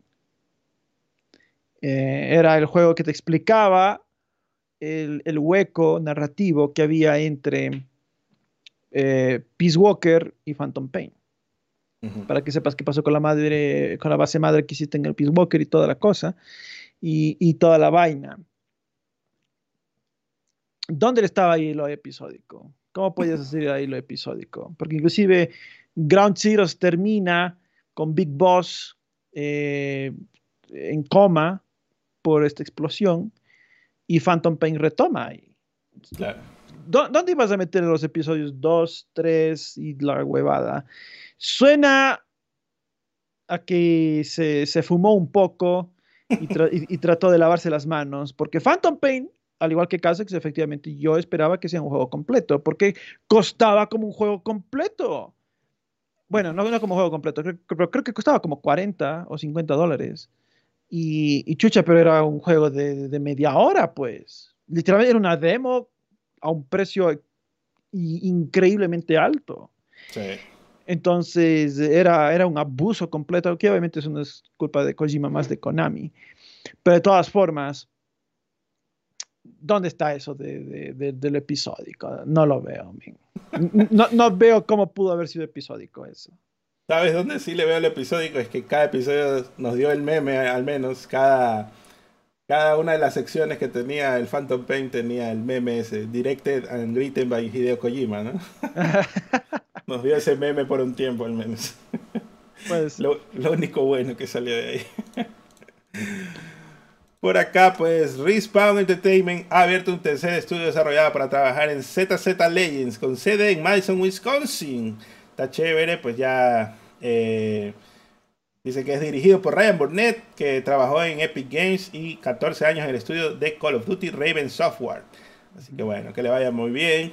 Por acá también Electronic Arts lanzó el nuevo tráiler de historia de Star Wars Jedi Survivor. La gente está así lista para el nuevo juego, así que vamos a ver qué tal. Pues, dice ahí, los tiempos oscuros se acercan cuando Cal Kestis busca un refugio seguro lejos del alcance del imperio. Sigue la lucha cada vez más desesperada de Cal y su tripulación a medida que la galaxia desciende más hacia la oscuridad. ¿no? Recordemos que es cinco años después de la venganza de los Sith y este juego, que es la continuación del Jedi Fallen Order, es cinco años más. O sea, son 10 años desde la venganza de los Sith. Ya casi entrando a, a New Hope. Más o menos. Bueno, no, no todavía. Faltan no, no tanto. Está como 10 años más. 10 años más para llegar a Obi-Wan por ahí. Capaz se encuentra Obi-Wan este mes. Pues ya lo vio en un, en un, ¿cómo se llama? En una transmisión, en un holocron. Bueno. Por acá, pues, Netflix. ¿Qué no había cerrado ya ese antro? Ha dicho que planea lanzar otros 40 juegos en 2023, elevando su oferta a 95 para fin de año. La compañía comenzó a ofrecerle a suscriptores de Netflix acceso a una biblioteca de juegos móviles, pues ya sabemos, ¿no? Estás suscrito, puedes bajarte juegos móviles Dice que tiene 16 juegos propios en desarrollo y otros 70 en proceso con estudios de, terceros. Este año vamos a continuar construyendo nuestra cartera, así que significa nuevos juegos cada mes. ¿Qué, qué opinas? ¿40 nuevos juegos de Match 3 o lo que verga sea que saca Netflix? No sé a quién, para quién hacen estos juegos, porque son malísimos, así que pues... No, sé la verdad cuál es el mercado de estos juegos. nadie, nadie, alguien alguna vez dijo, ¿y qué, te puedes bajar juegos? Ni sabía. Por acá, Paradox Interactive ha revelado los nuevos detalles sobre su próximo rival de los Sims, Life by You. Promos, promocionada a principios de este mes el juego, el título debut de Paradox Tectonic, un estudio establecido en 2019 por Rod Humble el ex jefe de Sims, de The Sims, de EA, y ex director ejecutivo de Second Life, Linden Lab. O sea, hay varios ahí que han metido mano en The Sims y encima en Second Life. Bueno, mm. creado para simular, eh, para ser el simulador de vida más modificable y abierto, Life by You permitirá a los jugadores crear humanos y vivir sus vidas en un mundo abierto sin pantallas de carga, dijo Paradox. Sale el 12 de septiembre por $39.99. Suena que vamos a ver cómo le va. Mm, no sé si el mercado de los Sims esté dispuesto a transicionar a otra, otro juego. Parece que sí, Project Red ha decidido reiniciar el proyecto Project Sirius, una nueva versión de la serie Witcher anunciada por primera vez en octubre pasado. En un anuncio regulatorio el lunes, la compañía le dijo a los inversionistas que habían establecido una asignación por deterioro relacionada con los gastos incurridos en el desarrollo de este proyecto. 30 y a ver, 33.4 millones de polacos, que son casi 8 millones de dólares en el 2022, y 9.5 de polacos, que son casi 2 millones en los primeros dos meses del 2023. Entonces, eh, si Project Red se pronuncia, dice, nuestro enfoque actual es garantizar que el proyecto Sirius está alineado con la estrategia del grupo CD Projekt. En este momento no estamos proporcionando información. O sea, se hicieron los locos ahí, no dijeron nada más. Veremos qué pasa ahí con el Project Sirius. También pues Jake Solomon, que dirigió Midnight Sons y la franquicia moderna de XCOM, revela que tiene la intención de formar su propio estudio. Él dice que eh, no va a hacer otro juego por turnos porque él ya no tiene nada que decir con respecto a ese género. Eh, y dice eh, mi intención, si alguien me da los fondos para ello, es abrir mi propio estudio localmente y hacer un nuevo tipo de juego. No puedo alejarme demasiado de lo que es mi experiencia. Soy un director creativo, pero la verdad es que en realidad soy un diseñador de sistemas que le encanta trabajar en hacer casi todos los sistemas del juego. Entonces, por eso que parece que va a ser otro estudio por ahí. Vamos a ver quién lo financia ahí. Sony, Microsoft u otro. DICE anunciado planes de eliminar Mirror's Edge y varios juegos de Battlefield, incluyendo Battlefield 1943, Bad Company 1 y 2. Y pues dice que el viaje ha llegado a su fin. Esto lo dijo EA y la gente reaccionó mal porque Mirror's Edge es un single player. ¿Y qué tiene que ver con estos otros juegos? Pues no necesitan realmente servidores en línea. Y pues EA eh, e corrigió el blog y dijo que Mirror's Edge se va a mantener y los demás sí los van a matar. Así que F por los Battlefields buenos, ya van a morir totalmente. Por acá, el estudio de Online también recaudó 40 millones de dólares para un juego de blockchain. ¿En serio? Descorazonado por esa noticia, la verdad. ¡Puta! que la gente da plata para cualquier huevada. Casex, te invito a hacer un juego de blockchain. Deberíamos. Hay que comenzar a hacer nuestros, nuestros comerciales para que tengamos el financiamiento. y quizás hacemos un banco y nos llevamos el billete y luego lo, salva a Estados Unidos o algo así. Por acá Ubisoft presentó su nueva herramienta de inteligencia artificial, que es la que te comentaba en el stream. Se llama Ubisoft Ghostwriter. Se utilizará para generar eh, charlas de los NPCs con varias líneas eh, que van a tener sonidos y frases fundamentales para sumergir a los jugadores en los mundos de juego, dice. Dice que Ubisoft eh, ha dicho que usar la IA para ayudar a hacer juegos permitirá a sus equipos narrativos trabajar en, menos, en tareas menos repetitivas.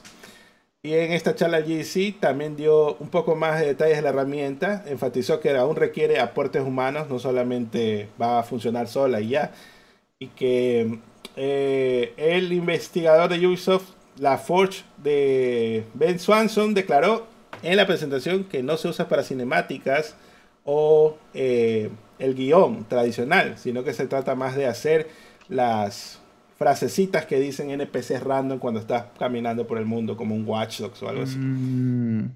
Que bueno. Porque la gente, la gente comenzó a criticar, por ahí salió Alana Pierce que trabaja en Santa Mónica diciendo, oh, que sí, que cómo van a poner IA, que van a despedir a la gente. Pues sí, creo que al final sí puede afectar, porque en lugar de tener 100 escritores, puedes ahora ya tener 20 que trabajen en el core del juego y ya no hacer ese trabajo, como dice ahí, repetitivo. Claro. Así que eventualmente sí va a haber algún tipo de cambio por ahí, pues, pero hay que mejorar el camello también. Por acá, el fan de Resident Evil que pasó 8 años creando el mod HD para el juego, consiguió un trabajo con un desarrollador de juegos, Albert Martin. Comenzó el proyecto Resident Evil 4 en 2014 junto con su compañero fanático Chris Morales y finalmente lanzaron la versión 1.0 en febrero del 2022. Ahora, pues, en una actualización del sitio web del mod, Martin reveló que había sido contratado por el estudio especializado en masterizaciones Night Dive Studios y en conjunto, la noticia de que Night Dive fue comprada por Atari. ¿Que no habían cerrado ya ese antro? Esta pues fue fundada en 2012 y se ha dedicado a hacer remasters desde que nació prácticamente. Pues ellos se dedicaron a trabajar en Turok, Dinosaur Hunter, Turok 2, Forsaken Remaster, Doom 64, Quake, Shadowman Remaster, Power Slave Exum, System Shock Enhanced Edition y actualmente trabajan en System Shock 2 Rise of the Triad y Sin. Así que chévere por el amigo Martín que está ahora ya pues con un buen trabajo por allá. Sí, bien por él, se lo merece. Ojalá no lo cierren. Lo único que puedo bueno, eso sí. Por acá, pues Amazon ha ampliado su servicio en la nube Luna al Reino Unido, Canadá y Alemania. Bien por ellos. Por acá, Focus Entertainment anunció la fecha de lanzamiento de Aliens Dark Descent Va a ser el 20 de junio para todas las consolas menos Switch y PC. Está siendo desarrollado por el estudio francés Tindalos Interactive. Sepa quién será eso. Que trabajó en Battlefield Gothic Armada 2, que tampoco no lo conozco, así que bueno. En fin, me dice que va a ser un juego de acción estratégica en tiempo real y basado en escuadrones. Está bueno. Siguiente nomás. Valve anunció oficialmente Counter-Strike 2 antes del lanzamiento del juego este verano. Llegará como una actualización gratuita de Counter-Strike Global Offensive, básicamente el mismo juego 2, ¿no? lo que hizo Overwatch. lo está haciendo ahora Counter-Strike. O sea que, que, mi juego de PS3 de Global Offensive se va a actualizar a Counter-Strike 2. este dice que Counter-Strike 2 es el avance técnico más grande de la historia de Counter-Strike, lo que garantiza nuevas funciones y actualizaciones en los años venideros. Todas las nuevas funciones del juego se revelarán cuando se lance oficialmente este verano, pero el camino hacia Counter-Strike 2 comienza hoy como una prueba limitada para selectos jugadores de Counter-Strike Go. Durante este periodo de prueba evaluaremos bla bla bla. Total, dice que este SteamDB, esta noticia hizo que se dispare la cantidad de jugadores que hasta el 25 de marzo hubo un pico de 1.500.000 jugadores y que el récord anterior de jugadores de todos los tiempos alrededor de 100.000 jugadores. Entonces me imagino que la gente compró el juego en 4 dólares o algo y por eso se disparó tantos millones, no sé qué. Así que se viene el nuevo Counter-Strike. Está bueno. Está bueno. Por acá, CI Games lanzó el nuevo tráiler de Lords of the Fallen. Este es un reboot del RPG de, que se lanzó en 2014, que ahora usa el poder del Unreal Engine 5. El juego presenta pues a los jugadores, bueno, este es un Souls-like no sé qué, y pues tienen que derrocar al dios demonio llamado Adir. El tráiler de presentación técnica presenta un viaje a Skyrest Bridge, una de las primeras ubicaciones del juego que se reveló en el GDC. Dice que los jugadores podrán viajar entre dos mundos, Axiom, el reino de los vivos, y Umbral, el reino de los muertos. Los dos mundos permitirán a los jugadores cambiar sin esfuerzo entre ellos, incluso si un lado es inconfundiblemente más horrible que el otro. Está bien. Por acá. Eh, ah, bueno, ahí estaba la noticia de Atari, no sé qué, bueno, que ya compraron por 10 millones de dólares, lo compraron a la IDB Studios, así que tampoco fue tan grande la compra, pero bueno, aquí está. Resulta que Epic ha revelado nuevas formas para que los jugadores de Fortnite creen contenido y ganen dinero al hacerlo. Durante su conferencia State of Unreal en el GDC, Epic anunció el lanzamiento del Unreal Editor para Fortnite, junto con lo que ha llamado Creator Economy 2.0. Esta pues UFN es una nueva aplicación para PC para crear y publicar juegos y experiencias directamente en Fortnite. UFN trabaja codo a codo con el conjunto de herramientas creativas existentes de Fortnite, bla, bla, bla, bla, bla. Totales que pusieron varios demos, en, entre esos Deserted Domination, que parece un mapa de Call of Duty, Forest Guardian, que es como, parece una aventura de fantasía, y The Space Inside, que ese no lo probé, pero bueno. Y se puede ver en, hay trailers y todo este tema. Incluso alguien hizo el mapa de San Andreas y estaba haciendo, se hizo meme de que dice lo que te vende Rockstar por 60 dólares y era el juego de celulares remasterizado versus lo que te hace un niño en Fortnite. Así que me parece chistoso ese meme que, que, la gente está haciendo de que se ve más épico el motor de Fortnite, el San Andreas, que en la remasterización. Te lo creo. Por acá, pues, la última actualización del Elden Ring agregó la esperada compatibilidad con el trazado de rayos. La función se confirmó, estaba en desarrollo en febrero pasado, ya está disponible en PS5 y Xbox Series S para mimir. Y pues Namco Bandai dice, tengan en cuenta que el rendimiento como la velocidad de fotogramas y la resolución puede verse afectado mientras juega con Ray Tracing activado. Así que en lugar de juego PS3 ya aparece PS4, ¿qué, qué opinas? Está bien. Está, bien. bueno. Está bueno.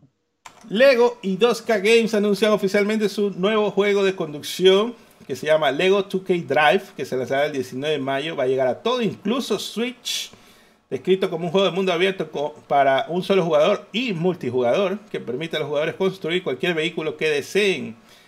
Eh, Lego 2K Drive contará con un mundo abierto con diferentes biomas, carreras, minijuegos, desafíos y coleccionables. Para mí que Lego se picó de que Forza Horizon, cuando sacó un DLC de Lego, tuvo mucho éxito y ahora pues quisieron hacer lo propio y hicieron un Horizon versión Lego nada más.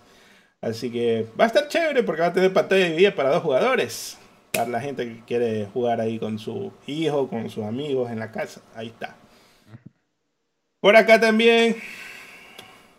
Build a Rocket Boy, el estudio dirigido por el ex jefe de Grand Theft Auto, Leslie Vences, ha revelado la primera información sobre su juego Everywhere y su segundo título secreto AAA.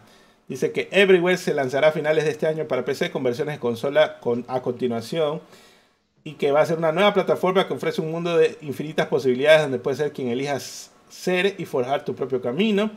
Sin embargo, pues además de Everywhere, Builda Rocket Boy ha revelado que también está trabajando en un segundo título completamente nuevo llamado Mind's Eye Build Rocket Boy describió a Mindside como un juego de acción y aventuras de alto octanaje AAA basado en una historia ambientada en un mundo de corporaciones futuristas, teorías de conspiración y nuevas tecnologías siniestras. Y la gente se quedó como loquita porque el tráiler parece GTA. ¿Qué, ¿Viste este juego? ¿Qué te pareció? No, no lo he visto. Eh, pero ¿qué tan avanzado está el desarrollo? ¿Se, ¿Se logró apreciar? Se ve que está completo, pero no sé si absorbieron un estudio que ya tenía un juego para ya sacarlo rápido. bueno. sospecho eso, la verdad. Mm. Muy rápido este estudio de que nació hasta que ya tiene un juego. Está raro, la verdad. Veamos, veamos si cumple, ¿no? Porque dice que estará en manos de los jugadores este año. Así que no se mm. sabe si será este año o el siguiente, cuando dice este año. Claro. Cuando, o lo retrasen. Bueno, todo puede pasar. También por acá, Sega anunció oficialmente Sonic Origins Plus. Se lanza el 23 de junio y va a tener disponible un paquete con todo lo que incluye el juego base de Sonic Origins, con 12 títulos de Sonic de Game Gear. O sea, lanzaron el juego sin esos Sonic para luego sacar el juego completo. Dice que Knuckles va a ser jugable en Sonic CD por primera vez. Amy Rose como personaje jugable en Sonic the Hedgehog 1, 2, 3 y Knuckles. y Knuckles, ¿no? Y Sonic CD también. Este paquete también incluye contenido eh, lanzado anteriormente como las misiones extremas, modo espejo, etcétera, etcétera. El juego favorito de Ken pues trae nuevas noticias porque han anunciado que el 25 de mayo es su fecha de lanzamiento. Así es, estoy hablando. El Señor de los Anillos Gollum va a salir para todo menos Switch esta primavera. ¿En serio no va a salir para No, pero se va a retrasar después para... O sea, está retrasada la versión de Switch, ah, pero el 25 de mayo sale para las consolas. Porque a, nivel gráfico, a nivel gráfico, te juro que sale hasta en... Hasta en Play 3, así. Tranquilamente. Por ahí vi un, unas impresiones y decían que que parecía de PC2 el gameplay, que estaba terrible, que los ambientes estaban bonitos y todo, pero el, gameplay parecía PlayStation 2. Sí, sí, sí. Así, todo el mundo dice que em, eh, está estético, pero lo que se ve del juego en gameplay es de otra generación, literalmente. Es algo muy arcaico. Por acá, pues, dice que se está desarrollando un nuevo juego basado en Teenage Mutant Ninja Turtles, pero este promete ser más oscuro y maduro el juego se basará en The Last Running, una miniserie de cómics de 5 números lanzada en el 2020 que se desarrolla en el futuro y ve a tres de las tortugas ya muertas, F en el chat. En una entrevista con Polygon, el vicepresidente de cine de juegos de Paramount Global, Doug Rosen, dijo que el juego sería un juego de rol de acción en tercera persona y citó los juegos recientes de God of War como comparación. Si se da la naturaleza de la historia, el juego será principalmente una aventura para un solo jugador, a diferencia de la naturaleza amigable para varios jugadores de la mayoría de los juegos de Tortugas Ninjas anteriores. Así que, ¿qué, qué te parece? Que God of God inspirando más juegos. Bueno, eso me gustó. Me convencieron cuando dijeron God of War. Pero bueno, yo no he leído este, este cómic, a pesar de que sí lo he oído, The Last Running, que es bastante icónico. Pero de todas formas, mm, no sé más o menos cómo van a adaptar God of War, la mecánica de las tortugas ninja. Vi gente que estaba ardida en los comentarios de estas noticias diciendo, pero ¿por qué no se inspiran en Elden Ring o cosas así? Ah. es que hay que inspirarse en un juego bueno, pues. bueno, más allá de eso, yo, yo, más allá de que eso es cierto, eh, es, es eh, para mí lo más relevante que eh, es que estoy podrido con los Souls, man estoy recontrapodrido. Que... Es que la cuestión es esta.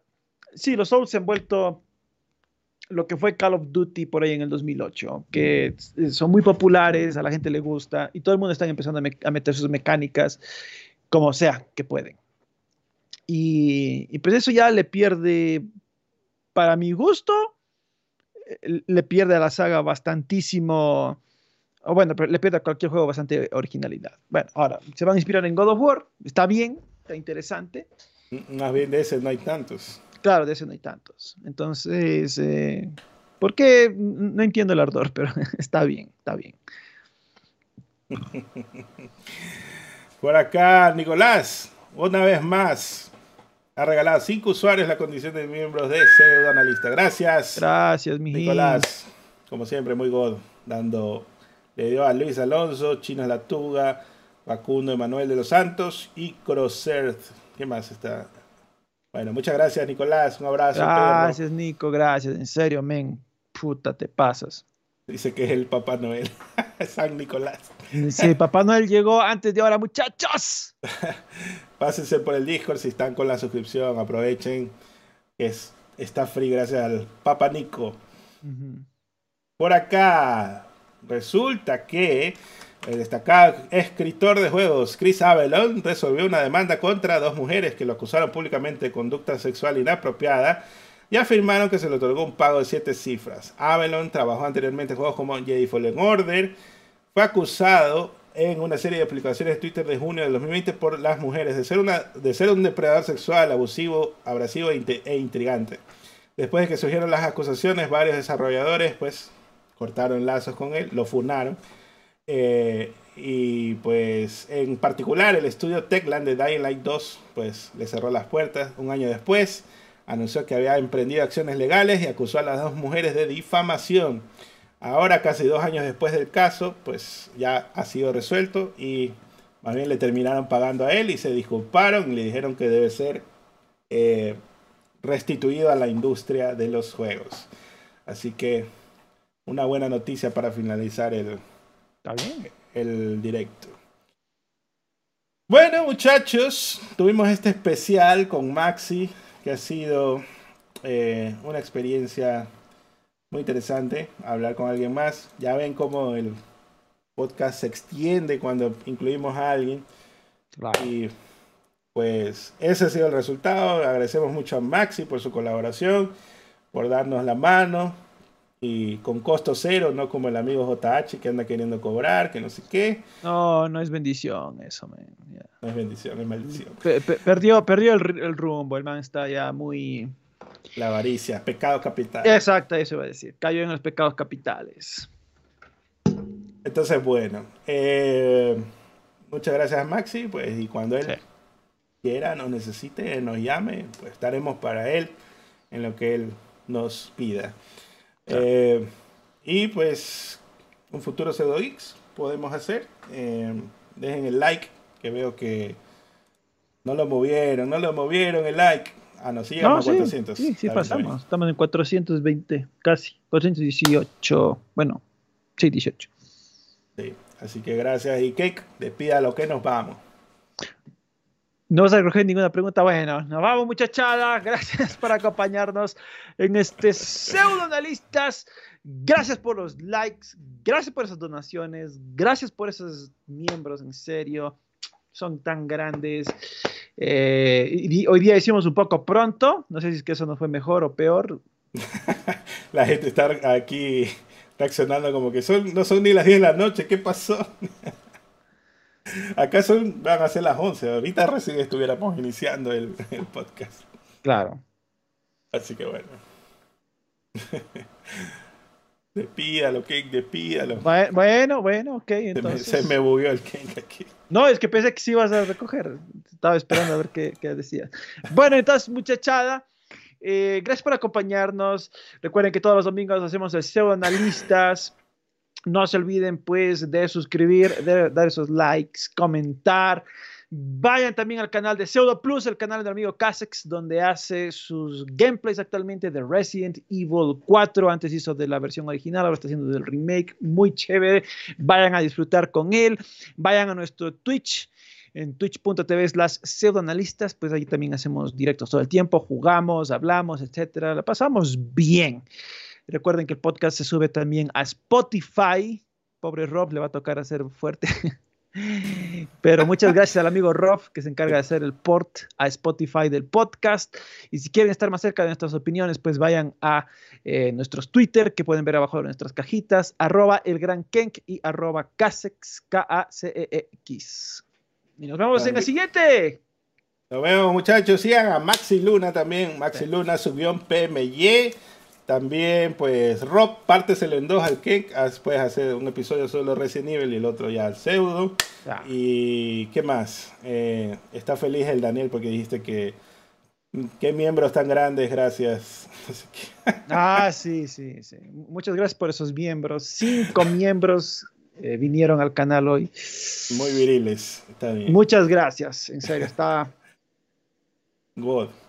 Eh, no, más, más miembros. Tenemos César, Ensonda. Ah, no, sí, cierto, que al comienzo hubo como tres más, ¿no? Facundo Godoy, Facundo no, no, creo que no alcanzamos a leer. Dice: Saludos al Capix y Culón, acá estrenando mi nueva PC Gamer de 350 dólares en Argentina, claro. ¡Wow! Bravo. Básicamente estoy arruinado. Jaja, salud. Aunque no me lo crean, yo también tengo una pecerda de 200 dólares que me la armé. Ya estoy para mandarle al Capets para que me ayude ahí a, a, poner las piezas. Y Jaime Radkovich mandó 10 mil colombianos y no dijo nada. Así que un abrazo para Jaime. Pero gracias, a Jaime. Bueno. Para la próxima dejamos las preguntas porque ya estamos súper mega extendidos. Así que nos vemos. Cuídense. Chao, chao, chao. Descansen. Chao, chao, chao, chao.